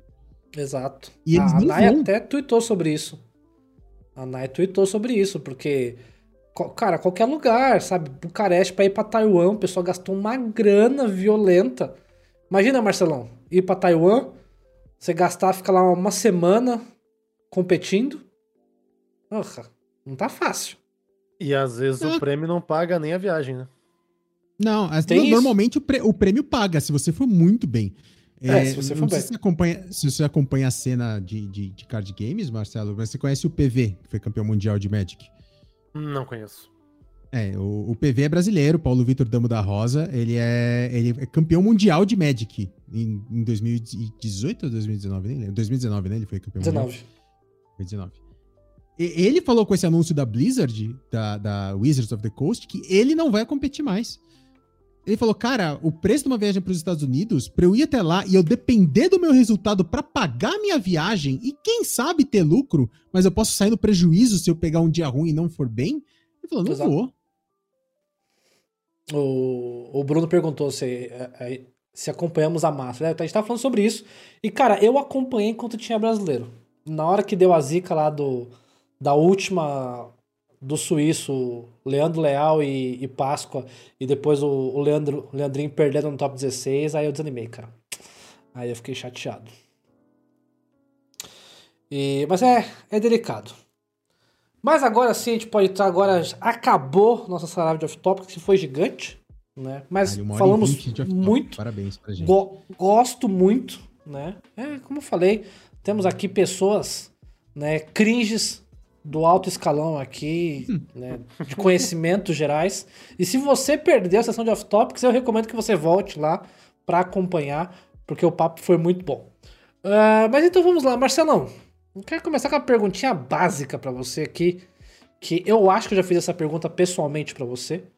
E porque vamos lá, vam- vamos situar a todos aqui, né? Marcelo, na humilde, como a gente já falou, caster de Rocket League, criador de conteúdo de Rocket League, ah, é amigo meu, nós frequentávamos a mesma faculdade, Marcelão formado engenheiro da computação brabo, eu mais um dos que tentei não consegui, né? Mas estive a honra de estar ao lado durante muitas vezes com o Marcelão lá no campus do Inatel. Um abraço, Inatel. E. Marcelinho, desde quando eu já estava lá gerenciando o time, Marcelo já estava envolvido com o Rocket League. Eu quero saber, Marcelinho, por que Rocket League? Por que Rocket League? Bom, vamos lá. Tudo começou quando eu resolvi fazer stream, né? Eu já. É o- a história padrão de todo streamer, né? A gente começa jogando, jogando, a gente fala, pô, já jogo todo dia, né? Quem sabe eu não faço uma stream, uma live. A história mais padrão que existe. Só que eu não jogava Rocket League na época. Eu tinha jogado quando o jogo lançou, lá em 2015, né? É, joguei com meia dúzia de amigos ali, nos divertimos por duas ou três horas e desinstalei o jogo pra nunca mais. Aí eu fui fazer uma live um belo dia, falei, pô, vamos tentar pensar estrategicamente aqui, né? Os jogos mais vistos, olha o tanto de gente que tem fazendo live, tanto de gente assistindo. Aí você vai descendo nas categorias lá e vai pegando uns jogos com menos viewer, né? Que tenha menos Uhum. streamer. Aí eu cheguei no Rocket League, categoria da Twitch. A hora que eu abri, tinha três pessoas online. Eu falei, pô, se alguém vier no Rocket League, vai ter quatro pessoas online e uma delas sou eu. Então Uhum. tem uma chance de eu ser notado por alguém em algum momento. E aí foi isso. Minha primeira live, eu escolhi estrategicamente o Rocket League. E aí acabou que, obviamente, ninguém entrou na live, mas eu acabei gostando do jogo. E aí eu acabei insistindo nele, cara. O Rocket League, depois que eu voltei a jogar, eu me diverti mais que a primeira vez, impressionantemente. É- Essa é uma dica interessante. Com- Como é que é o nome daquele cara que a gente gosta do. Que ele faz esse vídeo de equipamento lá, Morph? Ah, me fugiu o nome dele. O loirinho. O... Harris Heller. Senpai. Harry Heller. Seller, muito obrigado, muito obrigado. Isso. Ele já disse isso, cara. Ele fala assim, ele faz vários vídeos de dicas pra você ser streamer e tal. E ele fala assim: Ah, você quer ser um streamer? A primeira dica não faz de LOL. Porque vai- você vai ser um entre 425 streamers de LOL e você ninguém vai te achar. Agora, se você Uhum. estiver jogando um jogo que ninguém eh, também não vai pegar e fazer um jogo de Balloon Fight do, do Nintendinho, porque ninguém vai estar procurando esse assunto. Mas se você Uhum. achar um jogo que há um interesse da galera, mas que tenha pouca gente streamando, a sua chance de ser notado é muito maior. É, e, inclusive eu tenho passado por isso recentemente, porque eu- na última semana eu decidi dar um. Assim, eu dei uma, uma estafada, né, digamos assim, eu dei uma cansada do Hearthstone, porque eu tô muito na vibe de estudar o jogo, consumir o jogo enquanto eu tô fora de live. Aí eu abro live, vou jogar Hearthstone. Aí deu aquela cansada, aquela ciclada. E como agora acabou a season, né? Agora vamos voltar só em agosto. Eu falei, cara, quer saber? Eu vou dar um, um, time, um tempo de, de HS. E eu puxei o Zeldinha pra jogar. E é engraçado que nessa uma semana que eu tô streamando Zelda, tem aparecido mais pessoas novas no canal, mesmo com um número de views menor, mas tem aparecido mais pessoas novas, né? Inclusive, até tava aqui o, o, o, o Juras, né, da Grécia, que colou na live, sabe? E a gente trocou ideia em inglês mesmo, eu com meu inglês, Joel Santana, e ele ali jogando e trocando ideia. E, e é muito isso, né? O Demido, Isso! Zelda. Isso. Tá, tá bem assim, cara, a nossa conversa. Mas, tipo, tá, tá da hora, sabe? E, e conta muito disso, né? Tipo, por ter que ter bem menos gente streamando Zelda do que Hearthstone. Essa é a pegada. Eu, quando comecei, eu esperava ter zero pessoas. Tipo, teve zero pessoas por muito tempo, mas eu ganhei um seguidor. O que pra mim foi além da expectativa. Aí eu falei, pô, amanhã eu vou insistir nesse jogo aqui. Eu gostei do jogo, ganhei um seguidor. Amanhã pode ser que eu tenha dois seguidores. E, Uhum. e foi nessa pegada. Qualquer outro jogo que eu escolhesse ali da lista de, de streamers da Twitch, cara, provavelmente eu ia levar uma semana pra ganhar o primeiro seguidor.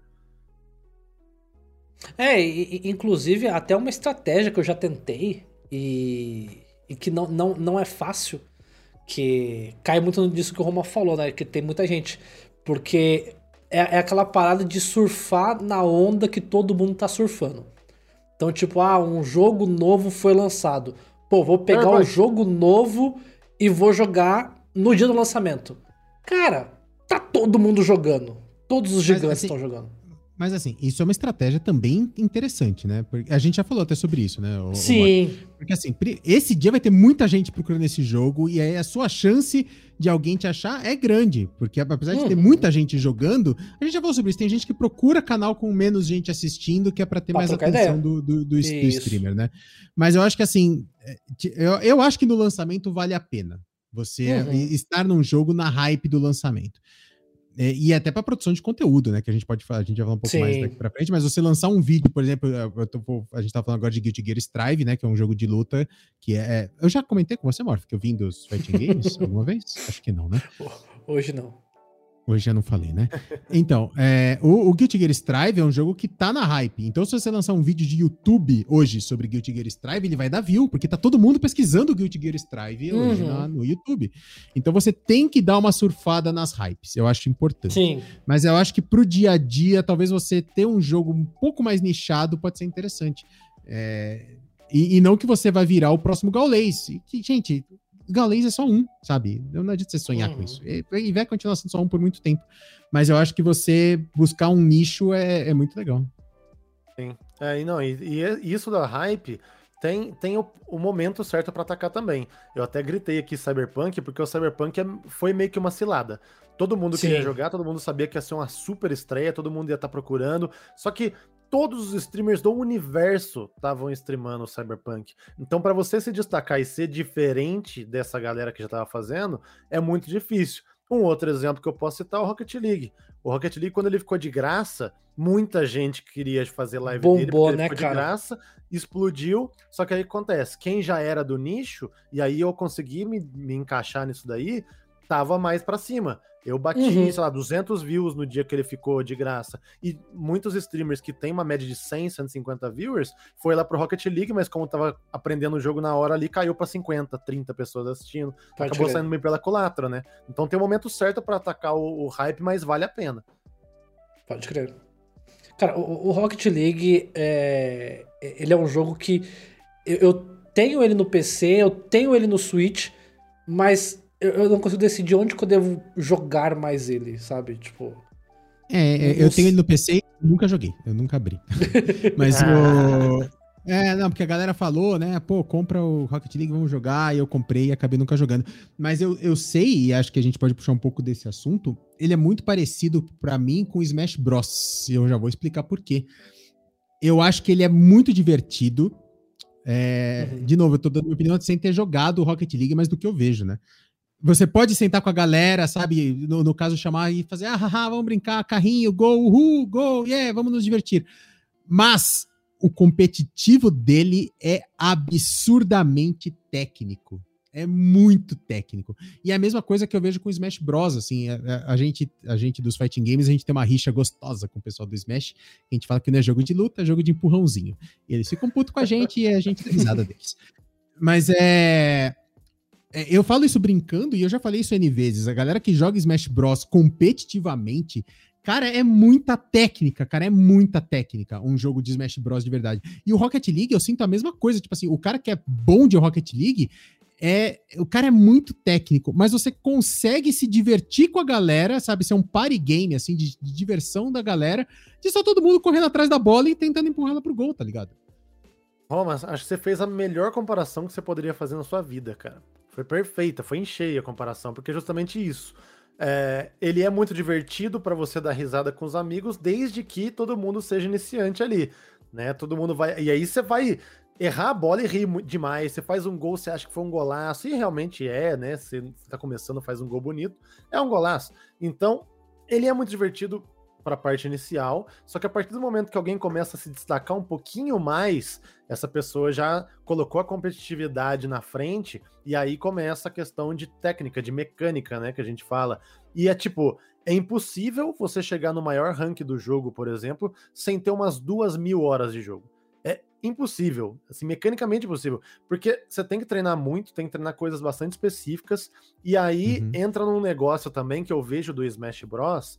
é, e aí vocês podem até me corrigir aí se eu estiver errado, mas o Rocket League, por exemplo, não tem precedente. Se você é bom no FIFA, no PES, não quer dizer que Uhum. você é bom no Rocket League. Se você é bom de Need for Speed, de simulador de carro, de corrida, não quer dizer que você é bom no Rocket League.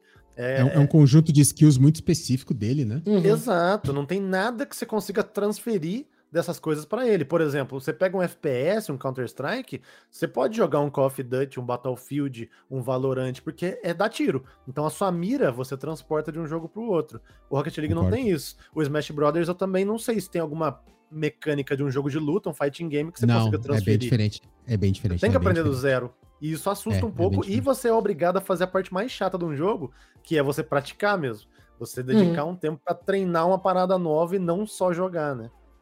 É, é gozado que eu, inclusive, não sou uma dessas pessoas, é por isso que eu sou caster e não pro player de fighting game. Mas é, é uma das partes do jogo que tem gente que gosta, cara. Que o cara passa horas lá no training mode do Street Fighter V treinando um combo, tá ligado? E ele se diverte pra caralho com isso. E eu imagino que isso tenha muito também no Rocket League, né? O cara fica treinando fundamento, né, cara? E, e que, não é só você, sabe, correr atrás da bola e empurrar pra dentro do gol. Tem. E me fala um pouco, então vamos, vamos aproveitar esse tópico. Me fala um pouco das. Eu, principalmente pra mim, que não, nunca joguei Rocket League, já vi, já assisti, pra mim é um monte de carrinho correndo atrás da bola. Quais são as skills que estão ali meio envolvidas, o, Marcelo, para numa partida de Rocket League? O que, que o cara precisa dominar? O, o que que tá além de, de um monte de carrinho correndo atrás da bola ali? Cara, já começa por aí, né? É, quando a gente começa a jogar o jogo, é um monte de carrinho correndo atrás da bola. Quando a gente en- compreende um pouco mais sobre o jogo, a gente vê que é um monte de carrinho voando atrás da bola. Então quase ninguém fica no Fato. chão mais. É, eu, já- eu já reparei aí. isso no, no- no pouco que eu assisto, os carrinhos tudo no ar. Eu vi um golaço aí, né, seu que você tweetou semana passada, eu acho. Que você deu um. Você voou meio, meio meia quadra, campo, não sei. Mas que você voou e deu uma pirueta no, no, no ar e bateu na bola. Falei, caralho, mano, tipo, ele voou muito. É, então, aque- aquele replay que eu postei, depois eu posso até explicar um pouco mais, mas tipo, é uma jogada que quando você não sabe as mecânicas do jogo, você olha e fala, caraca, foi legalzinho. Quando você conhece as mecânicas do jogo, você sabe que é uma jogada difícil demais de executar. Pode crer. Mas, tipo, o importante dela é, é isso, sabe? É a dificuldade de executar, justamente por ter uma gama muito grande de, de técnicas, de mecânicas, né? Mas, assim, Rocket League é um jogo muito progressivo e é um jogo novo ainda. Então, a cada ano, alguém descobre uma coisa nova. A cada ano alguém está inventando algo novo, descobrindo algo diferenciado, porque é um jogo baseado em física. Então, às vezes, uma bola você acha que bugou, não é que bugou, é porque você descobriu uma parada nova, você conseguiu fazer um movimento uhum. ali que a bola foi de um jeito diferente, o seu carro se comportou de um jeito diferente. Então, essa é a primeira coisa que tem que ter em mente, né? É um jogo 100% baseado em física, é... e aí o resto é memória motora sabe? Você tem que ir treinando aquilo até você fazer sem olhar, entre aspas. É como se fosse uhum. tocar um instrumento. Você vai repetidamente trabalhando uma movimentação até você conseguir pegar o timing. Tudo lá é timing. Você tem que saber onde a bola vai pingar, você tem que saber o momento certo, pensar sempre em ponto futuro, e aí você faz isso para trabalhar com a bola e com o seu carrinho. São duas coisas distintas. Então é muito normal. É, Às vezes você vê um jogador. Tem que chegar naquele ponto, né? Que é, é, que nem dirigir, né, cara? Você não para pra é. pensar, é. agora eu vou pôr uhum. a segunda marcha. E é um jogo de luta é, tem muito disso, né? Você, tipo assim, você vê assim, o cara, tipo assim, entrou um counter hit e ele já sabe a rota de combo que ele tem que seguir na sequência. Ele não pode parar pra pensar assim, hum, counter Será? hit. Então agora eu vou fazer chute médio. Não, cara, ele viu o counter hit na tela e pá, o controle vai lá e solta o que tem que soltar, cara. Tem que estar tá pronto, uhum. tem, tem que ser instantâneo. E é meio assim, então, também no, no Rocket League, Marcelo? É exatamente assim. Tanto que é comum você pegar uns streamers que são mais jogadores profissionais, essas coisas, eles estão no monitor aqui lendo o chat e fazendo a jogadinha ali. Porque ele treinou tantas vezes aquilo que eles meio que sabem onde hum, o carro dele tá crer. e faz um gol. Faz um gol maravilhoso, não tá nem olhando. Então é bem, bem mecânico mesmo, trabalhado na repetição, né? Caralho, que foda. É, cara, é, assim, eu, eu vejo algumas é, algumas lives de Rocket League, alguns streamers que eu conheço acabam fazendo live, e, e eu vejo assim, que realmente, como uma falou, quando você pega a galera que tá jogando pra se divertir, é tipo uma bagunça maneira, alta cisada e tal. Mas quando você pega a galera profissional jogando, você vê o quanto que, tipo, tem movimentação do time ali. Cara, é muito da hora. E Só que é um jogo que não me cativou a ponto de jogar. Né? Eu já falei isso pro Roma. Né? A gente tem trabalhado bastante em, em transmissões é, de fighting game, né? Eu tenho feito algumas com o pessoal do Combat Club. E, e eu acho muito maneiro. É, é, é, o tipo de conteúdo que eu falo assim, cara, eu acho muito da hora de produzir, sabe? Eu tento, sabe, falar coisas né, pro Roma pra gente melhorar na transmissão e tal. Mas não, eu curto estar tá ali acompanhando, torço pro pessoal. Só que não é um negócio assim, puta, vou comprar Street Fighter para jogar. Eu acho que o Rocket League, para mim, cai na mesma, na mesma saraiva. Pô, eu, eu, acho da hora, eu acho maneiro, eu tenho o jogo, mas eu falo assim, cara, mas eu acho que eu jogando não vai render, sabe? Mas eu acho que uma eventual bagunça com a galera é, é um jogo interessante. É isso. O Rocket League, ele, ele querendo ou não, por ter essa dificuldade muito maior, ele acaba ficando nichado, né? Jogo, um jogo uhum. que você tem que, de alguma forma, meio que se apaixonar por ele, curtir demais, mesmo, porque ele vai depender desse treino e é um negócio que, para você despender de treino, você tem que ter gostado demais, cara. Que é o meu caso, por exemplo, com Deixa eu pensar. Jogos, jogos de luta mesmo, fighting games também. Eu tenho aqui, por exemplo, o Tekken, tenho o Street Fighter, vários. Mas eu jogo de vez em quando, eu instalo, jogo duas lutas e desinstalo. Porque eu não tenho aquela uhum. pegada de ficar treinando combo, de tentar pensar numa jogada diferente, combo breaker, essas coisas. É, então tem que pegar mesmo. E o Rocket League, agora que ele ficou de graça, ele ficou de graça no, no metade do ano passado, ele voltou um pouco a casualidade, porque muita gente teve a oportunidade de testar ele, e aí voltou aquela ideia de jogar mais na pastelaria mesmo, né? Jogar de só pela patifaria e tudo mais. É, só que até então ele sobrevivia só por causa do competitivo. Você vê que quem estava uhum. jogando ele ainda era quem estava treinando, quem assistia vídeo, acompanhava campeonatos, etc. Ele, ele depende muito desse competitivo. E aí, por, por eu ter entrado na época que ele estava sobrevivendo disso, é, quando eu conheci o competitivo e fui olhar um pouco mais a fundo, eu falei: caraca, é foda o jogo. Porque tem momentos do, do, do internacional do, dos campeonatos que são, são emocionantes mesmo. Você dá uma arrepiada, porque é muito rápido. Uhum.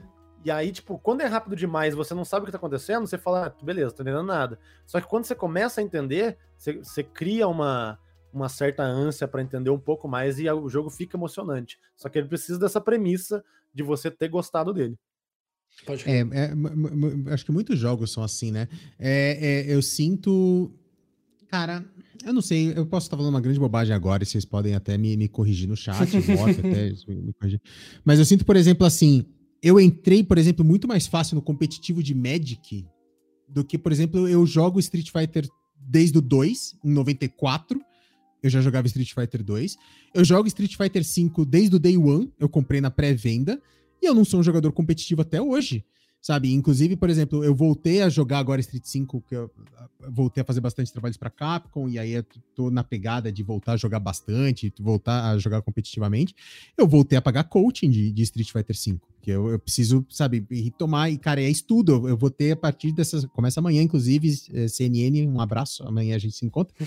eu vou ter duas aulas de uma hora por semana, sabe, de coaching, sabe, de rever replay, do cara, sabe, rever minhas rotas de combo, como é que estão, de rever gameplay, não sei o que lá.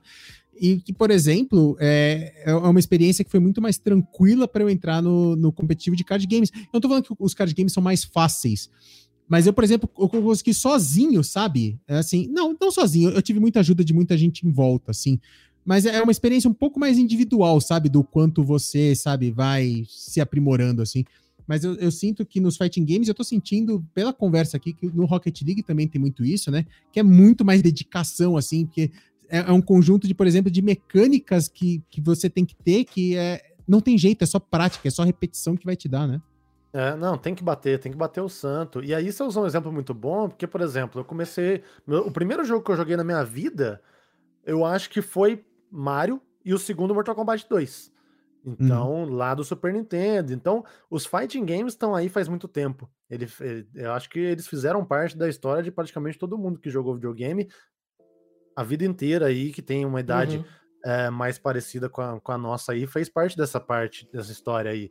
É, e aí cê, a gente passa por diversas outras situações, por exemplo, aquela final, a histórica final do Street Fighter, do cara que tem um filetinho de vida e vira o jogo. Uhum. Então, tem eu situações. Eu vou momento 37, cara. Isso é, isso é isso. lendário até hoje, né? É lendário, só que hoje em dia tem gente que não conhece. Né? Uhum. Então, uhum. talvez uma pessoa que esteja nascendo agora e não esteja tanto numa era de, de fighting games, porque acredito eu que na época do Super Nintendo, talvez os fighting games fossem é, mais históricos que hoje em dia. Street Fighter, o Mortal Kombat principalmente, em, em tinha o, o, o, King of Fighters na época dos, dos uhum. flippers, uhum. né? Hoje uhum. em dia não, não é tão em alta assim, a gente tá na era do MOBA, do Battle Royale, Hoje é mais nichado. Hoje é bem é mais, mais nichado. Hoje é bem mais nichado. E aí é a parada do Rocket League. O Rocket League, hoje em dia, a maioria, todos, não a maioria, todos os jogadores profissionais têm entre 15 e 18 anos. Então, às vezes, é um pessoal que não jogou fighting game. E quem era daquela época, hoje em dia, para se para dar de cara com um jogo completamente novo, de mecânicas novas sem precedentes, é mais difícil se conectar. É, mas é, eu também acho que o, do que o Roma falou é, é muito a parada de que, assim, eu até passei por isso, sei lá, acho que tem uns três meses. É, mas assim, quando você consome um conteúdo de card game, você está aprendendo. Pouco. Uhum. Mas uhum. você está aprendendo. Você vê o cara jogando, porque o cara tem um turno, um minuto, e aí você, às vezes, você está uh, acompanhando a stream do cara, o cara fala assim: ah, eu vou jogar isso aqui porque eu quero isso aqui. Aí o cara joga e vê que tá errado, ele, hum, não deveria ter feito. O cara aprendeu mais do que você, porque ele executou e ele sofreu ali o, a consequência. Mas você acompanhando, você aprende também. Você, você pode virar essa chave caso você caia na mesma oportunidade que esse jogador. E, e eu falo isso porque assim, eu consumo muito é, COD. Né? Eu adoro assistir as lives do Zigueira, sou fãzão do Zigueira. E COD eu acho animal, é um FPS muito da hora. E, sei lá, uns dois meses atrás eu peguei o COD e falei, cara, puta, vou fazer live de COD, porque, cara, eu sei o que tem que fazer, eu sei os lugares para ir, sabe? Eu não sou tão ruim assim de mira, né? Então, assim, porra, vai ser da hora pra caramba.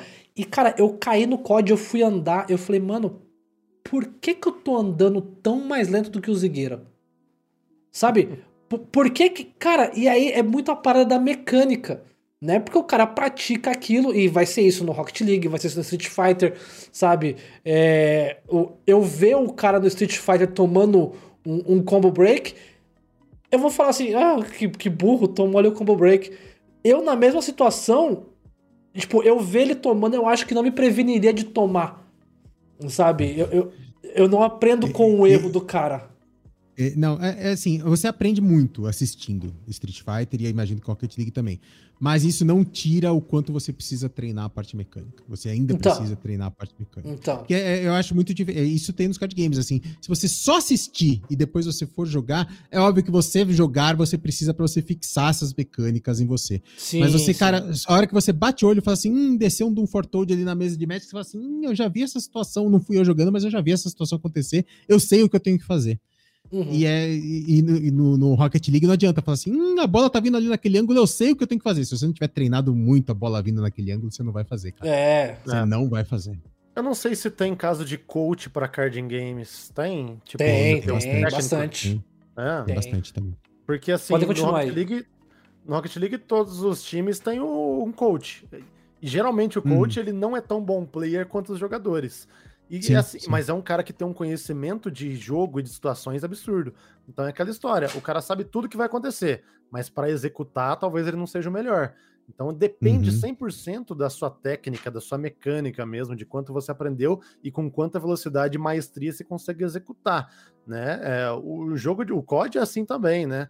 É, o, Uhum. o, o Marv comentou ali que o COD também tem outras coisas. Os itens afetam diretamente no, seu, no comportamento do seu personagem. Aí tem um estudo teórico em cima disso também. Mas ele tem o precedente da mira.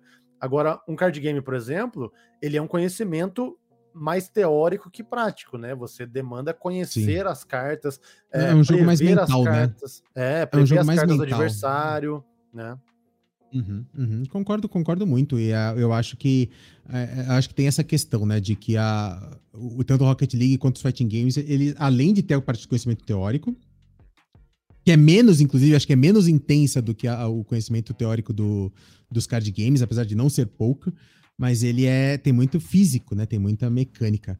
Mas vamos falar, a gente tá falando aqui sobre é, o, o quanto é fácil, o quanto é difícil. É, você estava falando que assim, você acompanhar um jogo de, de Rocket League, às vezes você vai tirar mais proveito dele é, se você conhecer o que está acontecendo ali por trás, né? Se você entender as mecânicas do que está acontecendo ali por trás. E aí eu trago aqui um assunto muito interessante que é o Intel World Open, que você imagina que esteja acompanhando também o de Rocket League, né, o, o Marcelo? O. Intel World Open, para quem não sabe, é um evento pré-Olimpíadas, muito parecido com aqueles eventos de, de demonstração que a gente tem no. Tipo assim, antes da Olimpíada vai ter três esportes que o país escolhe que vão ser só de demonstração, não vão valer pro quadro de medalhas. E a Intel tá patrocinando um evento que vai acontecer também antes da Olimpíada de Tóquio, com dois esportes, que é o Street Fighter V e o Rocket League. Então, olha aí, já tem uma sinergia aqui entre eh, a, a minha área de maior conhecimento e a área do Marcelo que é o, o, o fato de que esses dois jogos foram escolhidos para estar lá no Intel World Open, que vai ser esse evento pré-Olimpíada. É, obviamente que eu estou acompanhando bastante, principalmente os brasileiros, né, que estão já, já, já se classificaram para o Intel World Open, mas eu acho muito interessante porque, assim, eu sempre, eu, eu sempre disse que eu não entendo como é que os fighting games não têm um apelo melhor com o público geral. Porque assim, se você bota a minha tia pra assistir uma partida de MOPA ou pra assistir uma partida de CS, ela não vai entender nada. Ela não vai entender nada. Se você botar minha tia pra assistir uma partida de Street Fighter V, ela vai entender o que tá acontecendo na tela. Ela sabe que é um batendo no outro e ela consegue entender o que, que um precisa fazer pra ganhar do outro, sabe? Eu acho que isso teve muito é, a ver com a escolha do Street Fighter e do Rocket League pro Intel World Open e não, por exemplo, do LoL. Como é que é essa questão? Primeiro, o que, você acha da escolha do Rocket League, né, para o Intel World Open? E o quanto que a galera vai conseguir curtir o conteúdo de Rocket League no Intel World Open sem conhecer as mecânicas do jogo tão a fundo? Ah, cara, a ideia eu acho fantástica, né? Porque a gente sabe que a tendência é colocar esportes tradicionais. Colocar um campeonato de FIFA, um campeonato de NBA, alguma Uhum. coisa do tipo relacionada a esportes tradicionais, né? Então trazer Uhum. esportes de outras áreas sempre é fantástico. E eu acho que vai justamente de encontro a isso que você falou. Num fighting game, você sabe quem tá batendo quem tá apanhando. No Rocket League, apesar de ser complicado de jogar, você sabe que o objetivo é fazer gol e você tem um time laranja e um time azul. São cores totalmente É. dispersas, distintas ali, para você justamente saber qual time que fez o gol, qual time que tá ganhando, qual time que tá perdendo. Então, assim, para quem nunca assistiu, é um jogo de relativamente fácil entendimento. Para quem tá começando a jogar, pode ser um pouco assustador, porque você olha e fala, nossa, como é que eles fazem isso? Nunca consegui, etc. E aí é uma oportunidade muito grande para narradores. E aí entra uma parte minha também, que é até o que eu tô trabalhando ainda, tô em parte de progresso, que é conseguir explicar o jogo numa linguagem mais universal. Eu acho que isso é o mais Uhum. complicado que a gente tem em todo o cenário do Rocket League, porque a narração em inglês, é, a gente teve a final no domingo agora, mais de 150 mil pessoas assistindo a narração em inglês, e eles só usam termos técnicos. Eles não explicam uma jogada como que funciona mecanicamente, o que, Uhum. que o carro fez ali, por que, que ele sai rodopiando e voando, como que o carro voa. Essas partes não são explicadas. Então, para engajar e manter um público novo, isso é muito e muito importante.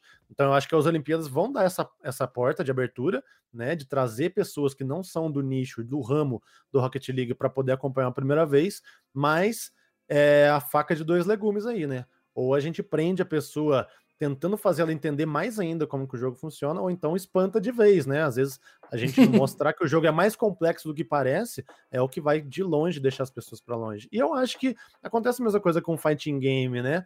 Eu particularmente sou acostumado, muito acostumado a jogar jogos em inglês. Então, se acontece um combo com, com qualquer personagem, o Zangief fez um combo ma- mastermind lá com 11 hits, e aí a pessoa fala, fez um grab, não sei das quantas, tudo mais. A pessoa que não sabe o que é um grab, na hora já fala, Jesus, não é pra mim isso aqui. Eu acho que esse é um Então- grande problema, mas tem a vantagem também. É, então, é, aí acho que você pode até falar um pouco mais sobre isso. Eu, eu- e o Morph, a gente já falou sobre isso, o Morph pode até recapitular um pouco a opinião dele sobre esse assunto também. Pra quem eventualmente não tenha assistido, a gente falou um pouco disso no programa com o Tesday, quando a gente falou sobre narração, sobre a narração ser mais técnica ou ela ser mais for dummies. E aí, eu, eu quero saber sua opinião também, Marcelo, o que, que você acha disso. Mas eu, eu sempre digo assim, eu sempre dou um exemplo nos fighting games, eu quando tô narrando Street Fighter V ou narrando Mortal Kombat, eu procuro ser o mínimo técnico possível. É, Eu acho que tem que ter um pouco.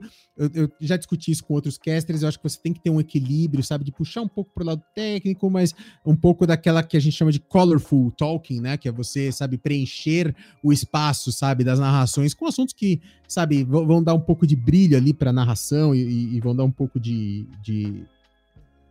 Não, não deixar tão preso no jogo. Não virar narração de futebol, né? Deu combo. Deu GG.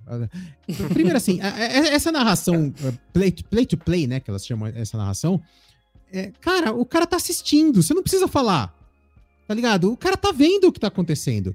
Eu acho que Não não, é não rádio. precisa ser. É, não é rádio. Não precisa, não, zero também é ruim. Acho que faz parte, sabe? Você tá lá no seu papel de caster, sabe? Às vezes você puxar um pouco de falar o que tá acontecendo e tal, mas acho que ficar só nisso é muito complicado. E eu uso no- nos fighting games, eu uso muito o exemplo do frame count, né? Da, da contagem de frames.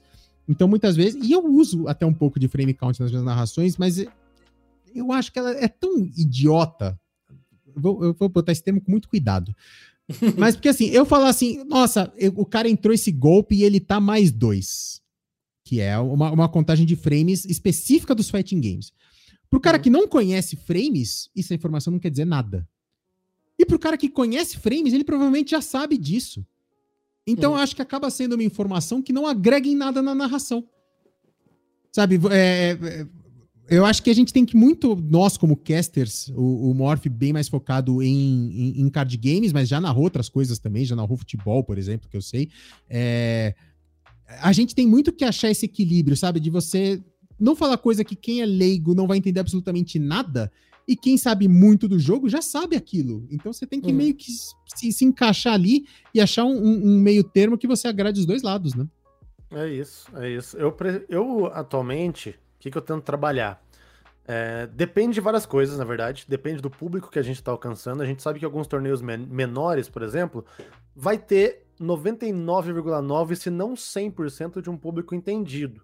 Então, você não pode decepcionar essa essas pessoas e também não pode Uhum. passar aquela ideia de que você não sabe o que você está fazendo, não sabe o que você está narrando ali, né? Então tem que passar o conhecimento também.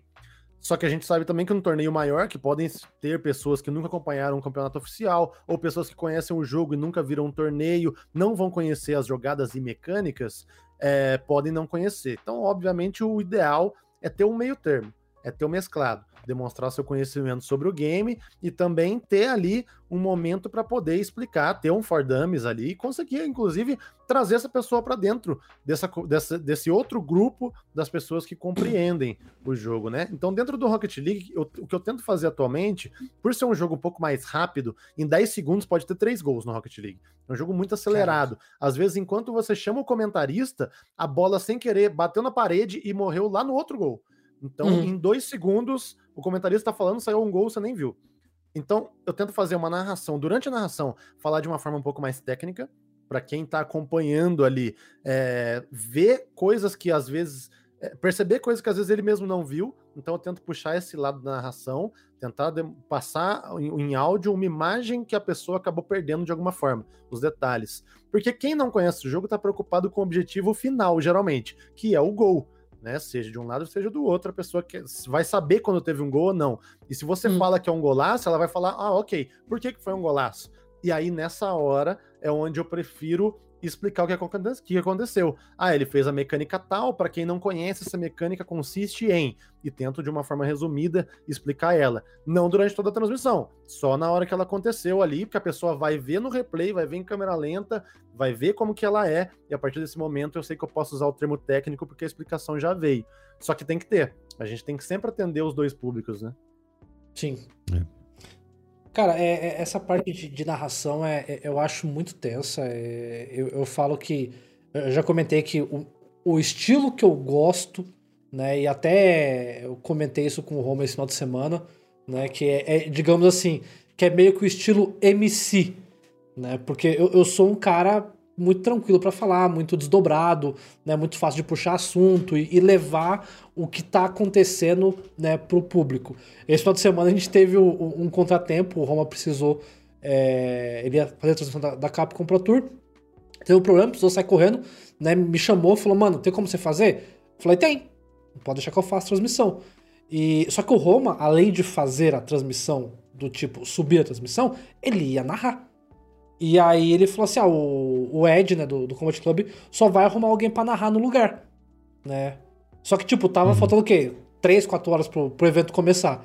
E eu falei, cara, Street Fighter eu não manjo nada, né? Mas se quiser, eu posso fazer MC, né? Pra estar tá ali, a abertura, né? O que tá acontecendo, o andamento do campeonato, etc.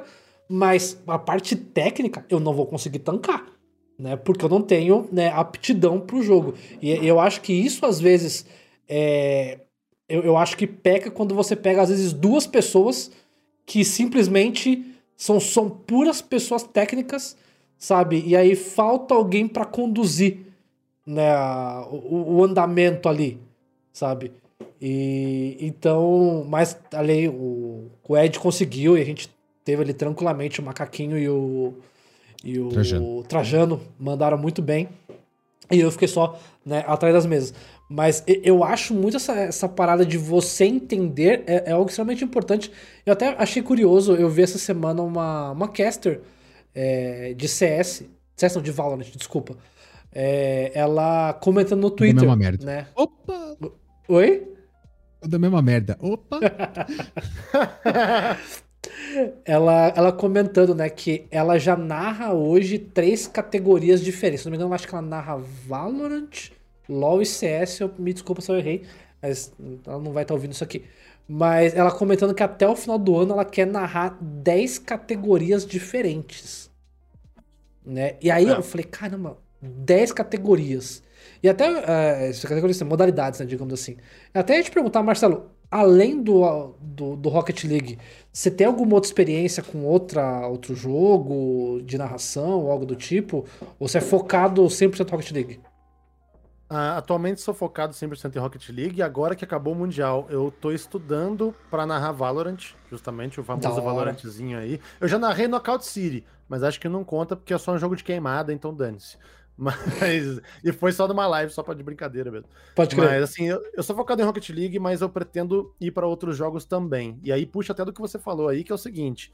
Aí é a minha concepção. Isso aí eu acho que é individual, né? Cada um segue de uma uhum. forma. Eu acho que o narrador tem que conhecer do jogo, mas também não precisa saber de tudo. Eu acho que ele tem que saber um mínimo para compreender a imagem que está sendo processada na frente dele e ele conseguir passar com o máximo de detalhe e precisão o que aconteceu ali para evitar várias coisas, como por exemplo falar coisa errada, gaguejar ou então não conseguir passar uma informação relevante e aí pode complicar às vezes o trabalho de um comentarista, alguma coisa do tipo. É... Mas não precisa saber tudo não. Inclusive um, o guru meu de narração de esportes que eu gosto muito é o Neves. E ele já narrou muito jogo que ele nunca de, viu na vida. De quem não é, né? De quem não é. É, então. É. Ele narrou um Street Fighter sem nunca ter visto. Então, tipo, sim, em meia hora sim. ele viu o jogo ali, plau, vou narrar. E ele tem já não, essa. Ele narrou Mortal Kombat. Ele narrou com Mortal Kombat com o Buiu, inclusive, mandou bem zaço. Mandou bem zaço.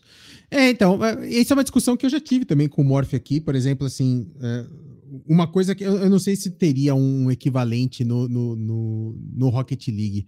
Mas, por exemplo, a gente tem nos card games o letal, né? De você, por exemplo, às vezes bater o olho e falar assim: ah, ele vai jogar X, depois Y, depois Z, e aí ele baixa no próximo turno, volta e bum, ele tem letal na, na mesa.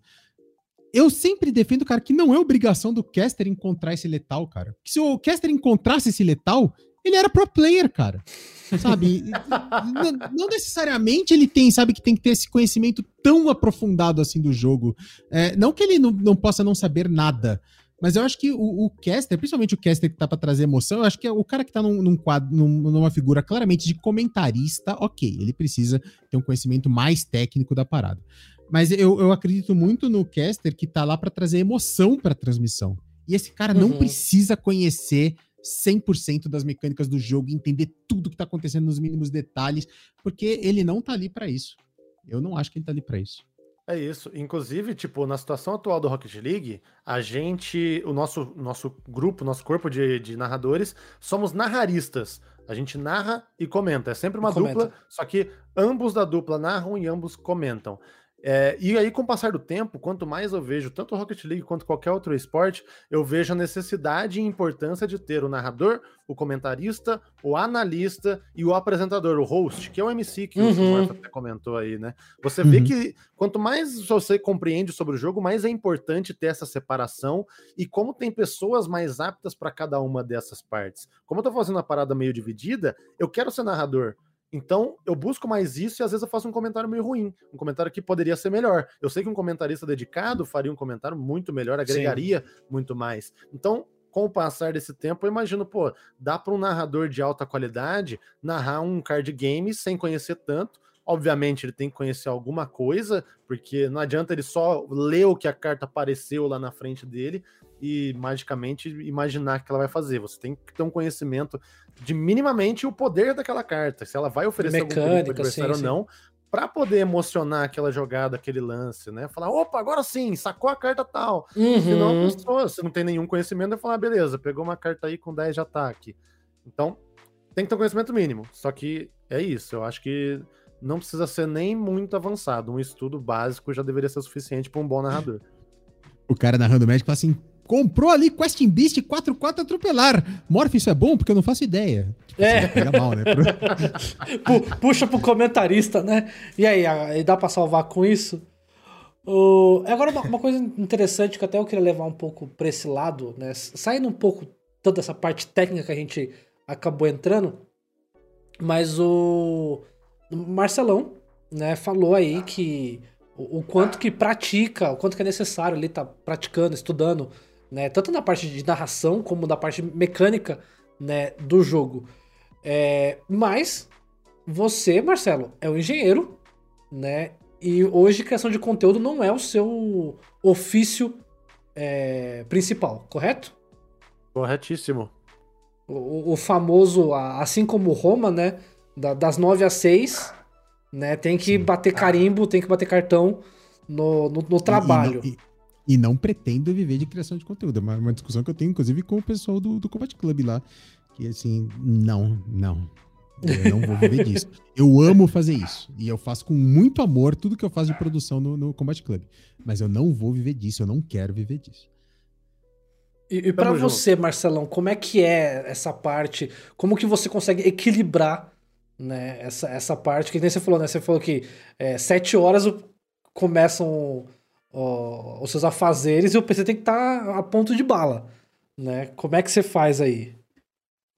Como é que foi pra Cara, é, você, né? então. Porque, cara, você é um engenheiro formado em Natel, que pra, pra quem conhece, né, pra quem é engenheiro de telecomunicações principalmente, sabe o quanto que o Inatel é um instituto conhecido mundialmente, né, referência.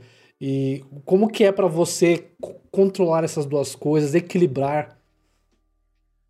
Cara, é aquela história, né? É, é o quanto você quer, o quanto você pode dedicar, né? E o quanto você tem para dedicar também.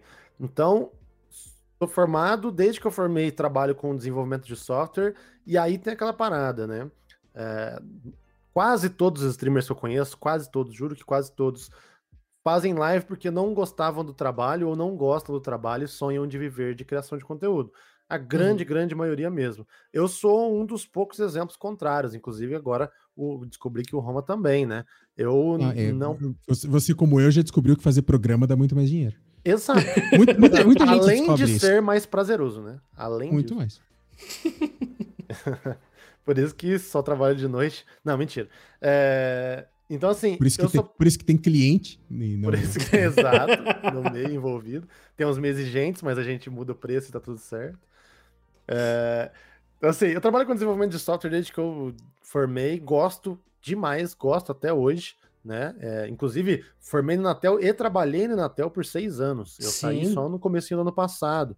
E, assim, por conta da vida mesmo, por conta de oportunidade, gostei, fui. Eu gosto disso. E eu faço lives já tem é, quase quatro anos. Uhum. Então, eu. eu a gente começou quase, junto, né? Foi uma época que a gente A gente começou quase começou junto. Foi, inclusive eu te conheci, eu tinha pouquíssimo tempo de live, você tinha feito um projeto para gerar clipes automáticos de uma live, eu achei incrível o projeto e fui lá ver a sua apresentação. Eu nem sei Lá se você no- lembra no- disso. Sim, lógico que Foi. lembro. A gente ficou em segundo lugar no, no, no- no- na, na Fetim, né? Que é a feira. É, eu e o Sader, que a gente desenvolveu. Né? Eu vendi e o Sader desenvolveu, né? Porque o Sader é um cara espetacular que programa muito. E a gente fez um, uma aplicação onde, cara, você pegava o VOD, jogava o VOD lá e ele te dava o- os clips. E infelizmente esse projeto não foi pra frente e hoje eu descobri que existe um, um serviço que faz isso. Inclusive, eu mandei pro Sader, que inclusive está em Portugal hoje. E existe um serviço que faz isso. E, e, assim, muito do que o software faz era assim, idêntico ao que a gente estava fazendo, sabe? Idêntico. É, eu, descobri, eu descobri um serviço essa semana, deve ser o mesmo, que é um site lá, né? Eu Esqueci o nome. o agora. Atena. Esse mesmo. Esse, é. Mas enfim, Sada, inclusive, que é minerador de Bitcoin, já vou explanando aqui. tá? Olha só. Ele. Filho da puta, tá? Milhões de placas de vídeo. Mas enfim, aí, é, por conta disso, eu nunca planejei em viver de criação de conteúdo. O que entrou no meio da linha aí, pra mim, é, foi as narrações. Porque a criação de conteúdo, pra mim, com- como é um hobby, que hoje em dia eu considero como um trabalho realmente, né? Eu invisto nisso, compro coisas para live. O cenário aqui não é porque eu vou tirar foto depois e postar no Instagram, é um cenário de live. Então tem um Sim. investimento, eu tenho certo compromisso. A partir do momento que vai chegando doação, subs, você sabe que você tem que estar lá em algum momento, né? É, só que ainda é um hobby. Então, se eu precisar falhar uma live num dia, eu falho e não tem problema. Eu não posso fazer isso no meu trabalho. Se eu matar um dia de, Uhum. de serviço, eu vou ter que compensar, justificar, vou perder uma parte do salário. A live eu considero mais como um hobby por causa disso. As narrações complicaram um pouco mais, porque inicialmente eu fazia alguns torneios que é, eram grandes, mas ainda eram torneios amadores, e era sempre sábado, sábado e domingo. Sábado, domingo, sábado, domingo. Só que aí começaram a apa- aparecer torneios por contrato, que aí era numa sexta-feira, de tarde, é numa terça-feira. E aí é onde começa a bater, sabe? Pô, eu tenho trabalho Uhum. agora, mas eu quero narrar, porque é, eu gosto muito de narrar, amo, na verdade, amo narrar. É um contrato, né? Então ainda vai ter um, um recebimento por isso. E aí começou a complicar um pouco. Então, a situação que eu tenho mais é essa, sabe? É complicado, né? Eu trabalho normalzinho, padrão, das 8 às 6, horário brasileiro. Só que aí é chegar em casa, dar o tempo de tomar banho, comer o miojo. O PC, ele não pode falhar. A hora que eu apertar o botão, ele tem que ligar obrigatoriamente. Senão não dá tempo de eu abrir ele, trocar a pasta térmica, fazer uma desgraça ali. Não dá tempo. A live tem que funcionar. E a minha live eu sempre marco para 8 horas da noite e abro 8 e meia, porque nunca dá tempo. Então é isso. é tempo curto, tempo reduzido, mas a gente vai dando um jeito. E aí acaba virando rotina. Cara, eu, eu acho engraçado você contando. É, assim, casa muito com que. A experiência, acho que o Roma também teve isso, né? Que, cara, a, a gente faz o negócio, né? É, no caso, na época eu estava estudando, né? Mas vocês já estavam né, na parte do trabalho. E você tem o compromisso, aí você pega para fazer o negócio por hobby, ali as lives e tal. Só que no momento em que você começa. Porque não estou desmerecendo, mas eu, eu para mim, pelo menos, a parte de narração, a parte de produção, de transmissão de um evento, ela tá um nível acima um step acima do que simplesmente a live. Sabe? Eu já julgo ser um negócio assim mais profissional. E, e aí que eu acho que bateu em mim a paixão maior do que até fazer a live em si. Eu adoro estar tá aqui em live, tá é, com a galera, com o chat, mas a parte de produzir uma transmissão, sabe? É, não é à toa que eu falo que esse projeto do, do podcast é, é uma das coisas que, que mais tem me, me empolgado do, das minhas produções. E que, que, eu acho que, tipo, essa parte de narração, de produzir o evento, cara, bate muito mais um negócio de tipo assim, puta, quando acaba a live é da hora. Mas quando se acaba uma transmissão, quando se acaba uma narração, você fica com um sentimento bom, assim, de, de realmente de, de trampo feito, sabe? Com você também é assim, Roma? Então, cara, assim, para mim é um pouco diferente. Às vezes que eu, eu, eu, fiz muito pouca live, você acompanhou o tempo que eu tentei fazer uhum. live. E eu, eu, tinha uma sensação de, é, de, de fulfillment. Desculpa se eu fui alfabetizado em inglês e eu não, não falo português. É, mas é, como, como eu já expliquei, é, eu sou garoto de programa, escovador de beat, e esse é, meu, é o meu foco. Eu gosto muito de produção de, de eventos e trabalho pro Combat Club já há muitos anos. E, mano, adoro fazer as coisas pro Combat Club, organizar torneio e narrar torneio e, e tudo mais. Mas, é, se pinta alguma coisa, por exemplo, que. Uh, e a gente já teve essa discussão quando a gente estava vendo para narrar o, a Master Tour, a Grandmaster Europeia. Que uhum. eu até uhum. falei, eu acho que rola porque a gente está fazendo home office. É, então seria na sexta-feira à tarde e eu conseguiria com o meu chefe desenrolar, falar assim, mano, eu não vou trabalhar de sexta à tarde, mas eu compenso para você no sábado à tarde. E a home uhum. office tá tudo certo e eu conseguiria fazer. Mas se eu é, se pinta algum trampo de narração ou de League Ops ou de o que quer que seja numa quarta-feira à tarde, eu vou falar não, obrigado. Eu não vou fazer. Uhum. Porque o meu foco não é viver disso, por mais que eu ame fazer isso.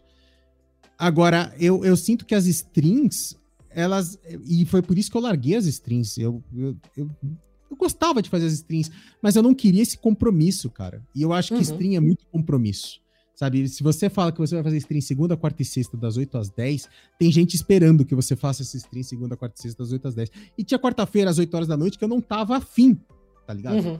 Se é um trampo de, de, de pontual, de organização de torneio, sabe? Eu trabalho hoje para uma equipe, eu posso passar para outra pessoa, eu posso não pegar e falar, mano, não, não vou pegar esse trampo, deixa quieto. Obviamente que se eu já me comprometi, eu vou fazer. E faço com muito gosto. Mas eu sinto muito isso, cara, assim, que as strings eu, eu sinto elas mais. Era, eram muito mais pesadas para mim, e por isso que eu larguei mão. E, cara, eu fiz stream por, sei lá, dois meses e falei, chega, não é para mim essa.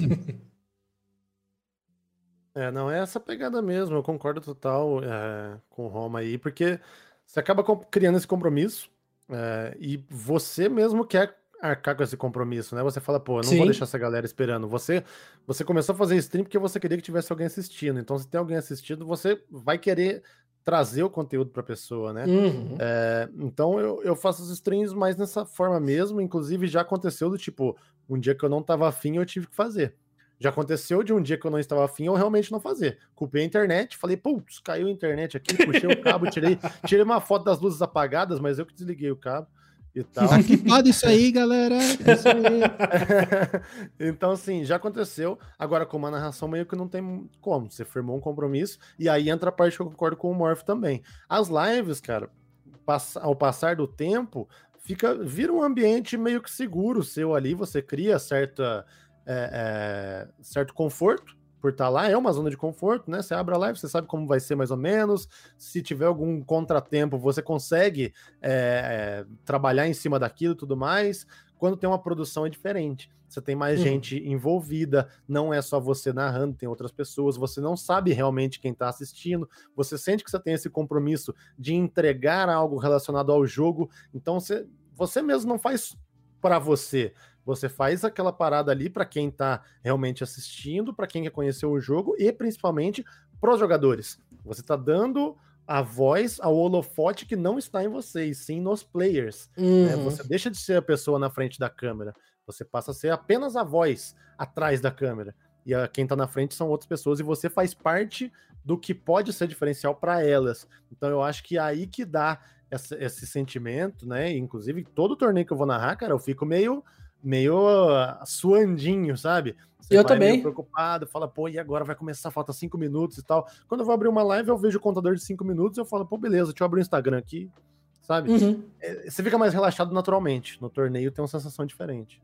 Eu acho que esse é um papel muito legal que a gente tem como caster. Eu, eu lembro muito antes de eu começar a ser narrador, e, e, e eu tive uma trajetória totalmente diferente de vocês dois, né? Na verdade, eu comecei como caster. E depois eu fui uhum, tentar é fazer verdade. live e, e, Mesmo de fighting game. Eu, eu, primeiro fui caster de fighting game para depois eu fazer live de Street 5, que eu fiz durante bastante tempo até live de Street 5. Eu fiz mais tempo live de Street 5 do que eu fiz de, de Hearthstone. É, eu vim primeiro dessa, dessa parte da narração, né? Eu nasci como narrador nesse, nesse, nessa meio midiático aí, depois eu, eu passei a, a, fazer stream. Mas eu acho que esse é um papel muito legal que a gente tem, principalmente para os jogadores menores, vamos botar assim. E eu lembro que quando eu só competia Street Fighter V, que foi como eu comecei e depois eu passei a narrar, cara, quando eu ia para stream, Uh, o que eu mais queria era chegar em casa rápido e ver o VOD, que eu, que eu quero ver o que, que os casters falaram durante a minha partida. Pode e eu, e, eu, e eu, eu acho muito legal, eu já, eu já presenciei isso é, de, de, de, de, grandes jogadores, inclusive da cena, de, de me mandar mensagem e falar assim: pô, mano, eu acabei de jogar tal, obviamente enquanto eu tava jogando não tava assistindo, mas depois voltei lá no VOD, tava para que eu queria ver o que vocês falaram durante a narração. Pô, obrigado ali pela, pelas palavras que você disse sobre mim. E fala assim: cara, que legal, o cara, sabe, volta depois porque ele quer ver o que os casters falaram sobre ele. E eu acho que esse é um papel muito legal que a gente preenche, né? Nessa, nesse ecossistema da narração. O cara é, é, é gostoso pro cara ter alguém narrando ele, dá uma sensação para ele de profissionalismo, talvez, né? Sim. De, de assim, cara, ter alguém narrando a minha partida, ter alguém, sabe, parando para analisar o que eu estou fazendo e fazer um comentário em cima disso. Pô, o Zap colou na live semana passada e veio me perguntar. Ele falou, pô, e aí, você vai me narrar na Master Tour? Né? E eu falei, pô, mano, Dalaran eu não vou narrar, né? Eu não participei da narração da Master Tour, mas eu fiquei feliz, sabe? Tipo, o Zap falou assim, pô, e aí, você vai estar tá lá? Porque daí tem a chance de comentar uma partida minha e tal, e, mas não rolou, infelizmente. Mas realmente, essa, essa parte é muito, muito gostosa. E, e pô, Marcelo, você teve a experiência, como você tava, já citou algumas vezes agora, até desde o início do programa, você narrou o Mundial de, de Rocket League. Porra, Sim. e aí, como é que foi essa experiência, mano? Cara, é, é meio surreal, sabe? É, e isso puxa até o, o que o Roma tava falando aí, do pessoal assistir e tudo mais, que no Rocket League meio que foi complicada a situação da narração, porque não tinham torneios amadores é, até pouco tempo atrás. Rocket League é um jogo muito novo, é, mas tipo, não tinha torneio amador, o torneio principal, o Mundial, não tinha participação do Brasil, ele era uhum. exclusivo uhum. para América do Norte e Europa só. Caraca. Então, tipo, não tinha torneio, não tinha narrador, não tinha absolutamente nada. Quando me chamaram para narrar, eu não sabia narrar, eu realmente não era narrador, não conhecia os conceitos, não conhecia absolutamente nada. Tinha um pouquinho de técnica vocal porque eu cantava, mas não tem a ver com a narração, não tem ligação tão direta assim. É... E aí, por conta disso, eu não narrei torneios pequenos, torneios menores, né? Que eu acho que é muito importante para ter justamente isso que o, que o Roma comentou. O cara querer ver como foi a narração depois e tudo mais. Aí, o primeiro torneio que eu narrei já tinha uma narração oficial em inglês. Então o pessoal queria ver a narração hum. em inglês, hum. porque tinha centenas de milhares de pessoas assistindo. Então a narração em português, ela ficou bem pequena, bem nichada, a gente não sabia se estava fazendo certo. Ah, Batia ah, 10 ah, pessoas. Ah como, ah, como eu sei o que é isso. É, né?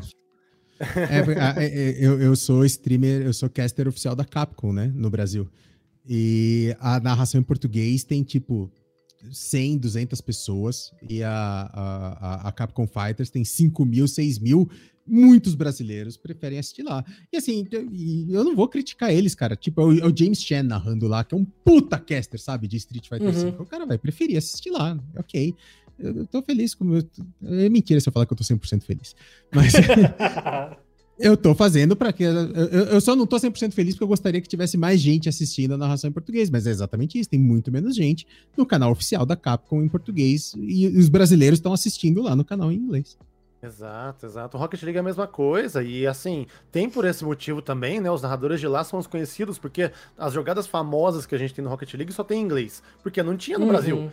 O Rocket League chegou ao Mundial no Brasil em 2019. Foi o primeiro ano que teve uma participação brasileira e não teve narração em português. E aí chegou Caramba. em 2020, teve mais um Mundial e não teve narração em português. Então, assim, é um negócio muito novo, tanto o jogo, quanto o Mundial, quanto a narração. Aí, dessa volta toda para chegar no Mundial desse ano, né? A RLCS é o torneio mundial de Rocket League. Ano passado ia acontecer, foi cancelado por causa da pandemia. E aí eles criaram um projeto de 10 meses, praticamente um ano, que seria a RLCS X. Era um evento, um dos torneios que ia durar praticamente o ano inteiro. Era como se fosse uma temporada aí de futebol americano, sabe? Uhum. É, uhum. Começou em setembro do ano passado. Logo de cara, a gente teve a oportunidade de fazer uma narração oficial em português. Só que aí o que, que acontece? Não tinha uma ligação direta com a empresa do jogo. A gente meio que foi terceirizado pela empresa uhum. que hum. fazia o circuito sul-americano. E aí Pode eles iam fazer as classificatórias para o Mundial. Então, começou essa etapa toda de, toda de classificatória, a gente estava fazendo uma narração é, em parceria com eles, e aí batia 10, 20 pessoas, às vezes 30, e vai. Aí começaram a acontecer os majors de Rocket League que eram da empresa oficial. Né, não tinha a ver com essa terceirizada. Aí no primeiro Major que teve, foi um puto evento. Foi a, a Sport TV que, que fez ele, não passou na televisão, passou só no canal do YouTube deles, mas era uhum. parceria uhum. da Sport TV com a BBL. Uhum. Foi nessa oportunidade que eu conheci o Neves, eu narrei junto com ele ah, é, o torneio. E assim, foi o primeiro contato que a gente teve. E mesmo assim não teve tanta gente assistindo, porque muita gente nem sabia que ia ter. Então faltou divulgação, faltou um monte de coisa. Só que foi um processo, né? É, foi correndo esses 10 meses aí. Na segunda edição do Major, já não foi pelo Sport TV, foi a gente que fez tudo, a gente ficou responsável por tudo, mas tinha ligação direta aí com, com o pessoal, com os criadores do jogo, então já bateu umas 100 pessoas, 200 pessoas. E aí agora chegou o Mundial durante essa semana passada aí, é, e aí com a soma de tudo e etc, bateu, chegou a bater duas mil pessoas. Então assim, foi uma crescente exponencial. Uhum mas levou um tempo muito grande, cara. Mas assim, a experiência é muito absurda, sabe? Ter a oportunidade de narrar. É... Falar que fez parte da narração oficial de um Mundial é um negócio que às vezes não, não entra na minha cabeça. Eu, eu não parei de pensar nisso ainda. Eu falei que ia fazer um texto agradecendo o pessoal, não tive coragem até agora. Porque uhum. eu, eu não, não, me, não fica um sentimento que já foi, que aconteceu, que passou. Eu tive a oportunidade de narrar uma final de Major. Então, assim, quando você para pra pensar num jogo não tão conhecido como Rocket League, às vezes a gente pensa, beleza, mas o que, que é o Major? Você transportar para um jogo tipo Counter-Strike, que os Majors são muito é, é, anunciados e aclamados uhum. por quem gosta do jogo, você fala: caraca, é uma final de Major. Então, é uma experiência que, cara, mesmo quando você presencia, você às vezes sente que você não presenciou, porque parece que não é de verdade. Cara, é, é, é foda, né? Porque eu tive recentemente a experiência de narrar, né? Um, um final de semana de Grandmaster e narrar uma edição da, da Master Tour, né? Pra Blizzard. E, e foi o que eu falei pro Roma, porque eu sei que o Roma também já teve essa experiência. É, é, é muito, muito diferente a escalada de você narrar quando você faz um torneio amador e você narrar para 20, 30, 40, né? A gente já chegou a narrar na no, no Combat Club para 100 pessoas. É, é diferente você narrar para 300, 400 pessoas, quando a gente narrou no, no, no Card na Manga, e é diferente você ver passar mil cabeças. Na hora que bate mil cabeças, você não, não bate um nervoso desgraçado? Assim, não, não é um sentimento muito estranho? Você mantém a, a, mais de mil cabeças. Pegava a gente pegava 2 mil com front no Combat Club, né? Mas é que é, o número de front é, é front. esquisito, né, cara? E todo, todo mundo que tá na frente da Twitch tá contando como, como viewer, Uhum. no, no caso. Não necessariamente o cara tá prestando atenção no que você tá falando. É. é, então, tem isso. É... Com front, eu acho que eu, uma vez eu narrei um torneio pra 5 mil, mas era front page de Portugal. A gente sabia que 4.999 eram pessoas da front ali. No chat crer. mesmo tinha uma pessoa. Só que assim, não bate o nervoso porque eu não olho quantas pessoas estão. Eu desativo. Hum, Eu pode não crer. fico- Nossa, de olho nos consigo. viewers. Qual- qualquer coisa que eu tô narrando, eu tô olhando o viewer o tempo Eu não inteiro. olho. O tempo inteiro. Eu só Não, olho eu- eu- depois, eu, faço apanhado no final. É, eu desativo pras lives em geral e pros campeonatos menores, mas nesse dia do da Master Tour eu tava de olho no chat. E aí no YouTube fica ali a, mostrando o view, não tinha como como não ver. Nossa, É, eu, fi- eu fico igual aqueles caras da TV que ficam com o aparelho do Ibope do lado. Eu fico o tempo inteiro, eu fico o tempo inteiro acompanhando quanto, quanto, quantos viewers tá, se tá subindo, se tá descendo, como é que tá. Ah, eu, eu geralmente os torneios que eu faço na Twitch, então eu saco o chat fora, né? Dá pra você tirar Uhum. ele da Sim, tela sim. e fecha a live. né? Fecha a live. Ou então deixa ela minimizada. Eu deixo só o chat Sim. ali pra acompanhar uma coisa ou outra. Só que. Ah, isso aí é mais pessoal mesmo, porque já aconteceu. Isso vem de live, né? Como eu vim da, da live. Acontece de num dia você tá com mais pessoas, você fica empolgado, no dia outro dia tem Uhum. um terço e você fica mais É, chateado. não, o, cer- é, não, o certo Então- é não ver. E vo- você narrar todo dia como se fossem pra mil pessoas. Exato, Exatamente. Exato, consigo, exato. Pra extrair o melhor da narração, eu prefiro fazer isso. Mas você falou que não- nu- nunca narrou campeonato pequeno e tudo mais. Você não, não, não, não sente. a- Eu e o Morphe, a gente sentia essa necessidade de preencher essa lacuna dos torneios menores, entre muitas aspas, é, de, de Hearthstone. E a gente foi lá e criou o nosso próprio, né? A gente criou ligas e. Sim. Você não, não sente essa necessidade? Ou até, não sei se você hoje já faz isso. Então, De você, sabe, fomentar esses torneios menores. Tem público pra isso? Não tem? Então, público tem, eu já pensei em fazer justamente por conta disso. É, eu tenho contatos legais, né, por conta de, de- dessas transmissões, eh, narrações oficiais. É, sei lá, 95% dos pro players eu conheço, tenho contato, converso. Então, daria para fazer algo nesse estilo. É, só que me falta tempo também e aquela vontade mesmo de fazer, sabe? Eu tenho mais vontade de narrar é, campeonatos menores. Então eu apoio torneios amadores. Atualmente, tô apoiando um, um brother que eu não conhecia. Ele chegou e falou: Ah, eu tenho uma liga totalmente amadora aqui. A galera que joga nem é o maior rank do jogo, é uma galera mais de boa. Eu falei, pô, narro, narro sim. Manda aí, vamos trocar uma ideia, vamos combinar. Então, eu apoio campeonatos, tenho vontade de narrar eles, inclusive. Eu acho interessante narrar campeonatos amadores, justamente por aquilo que o Romer comentou, né? De do pessoal querer ver isso depois, querer ser narrado. Os jogadores profissionais hoje em dia, por terem esse conhecimento já internacional, serem narrados pelos, pelos narradores de fora, para centenas de milhares de pessoas, às vezes nem tem tanto Sim. interesse assim em ter uma narração em português, para eles é indiferente, sabe? É, então eu prefiro só narrar mesmo. Eu acho que num futuro, se tudo der certo, se em algum momento a stream minha virar algo muito grande, eu ter uma base de visualização muito grande, talvez eu queira criar um torneio meu. Mas enquanto eu trabalho mais como narrador e eu sou mais conhecido como narrador, eu prefiro ficar só com a parte da voz mesmo e deixar o negócio de criar torneio para outra pessoa.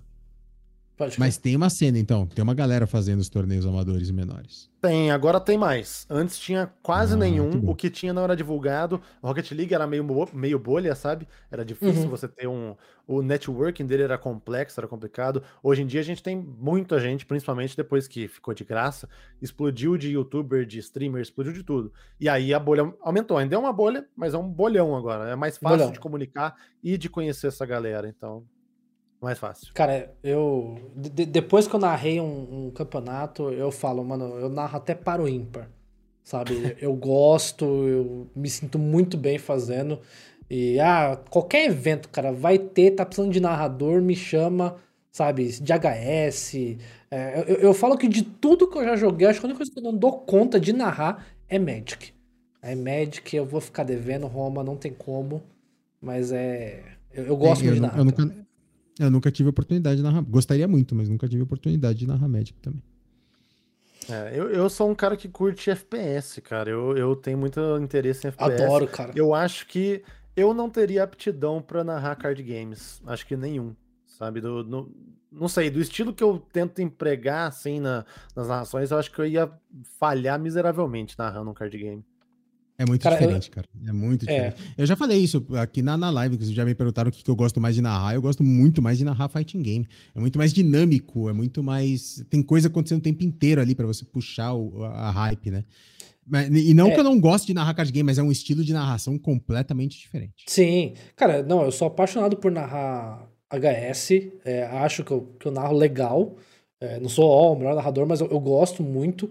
E me empenho muito, estudo muito. Mas a Má mesmo já falou, tipo, eu, eu narrei Valorant, né, no.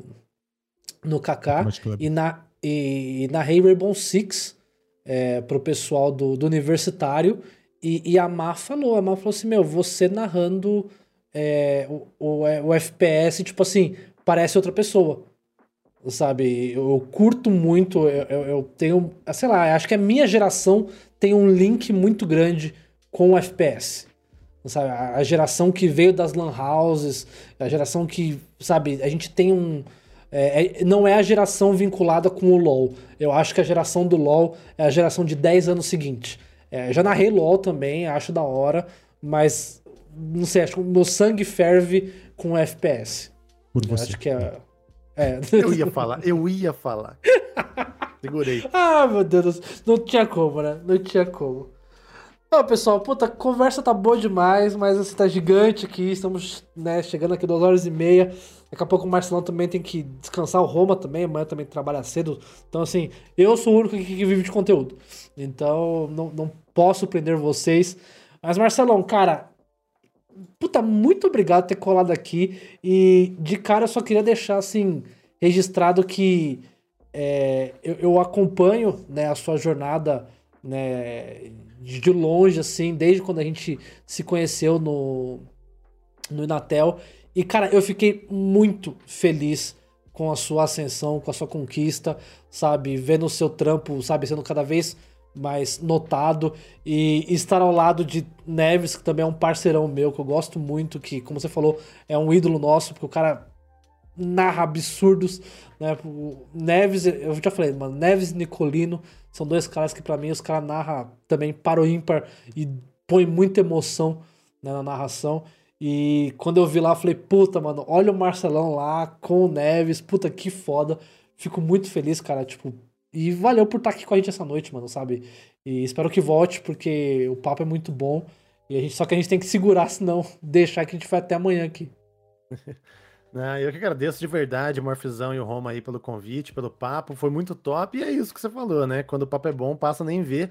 Até o pessoal já mandou no chat aí que o tempo passa voando. Eu nem percebi que já tinha sido duas horas e meia também, o poder do podcast, né?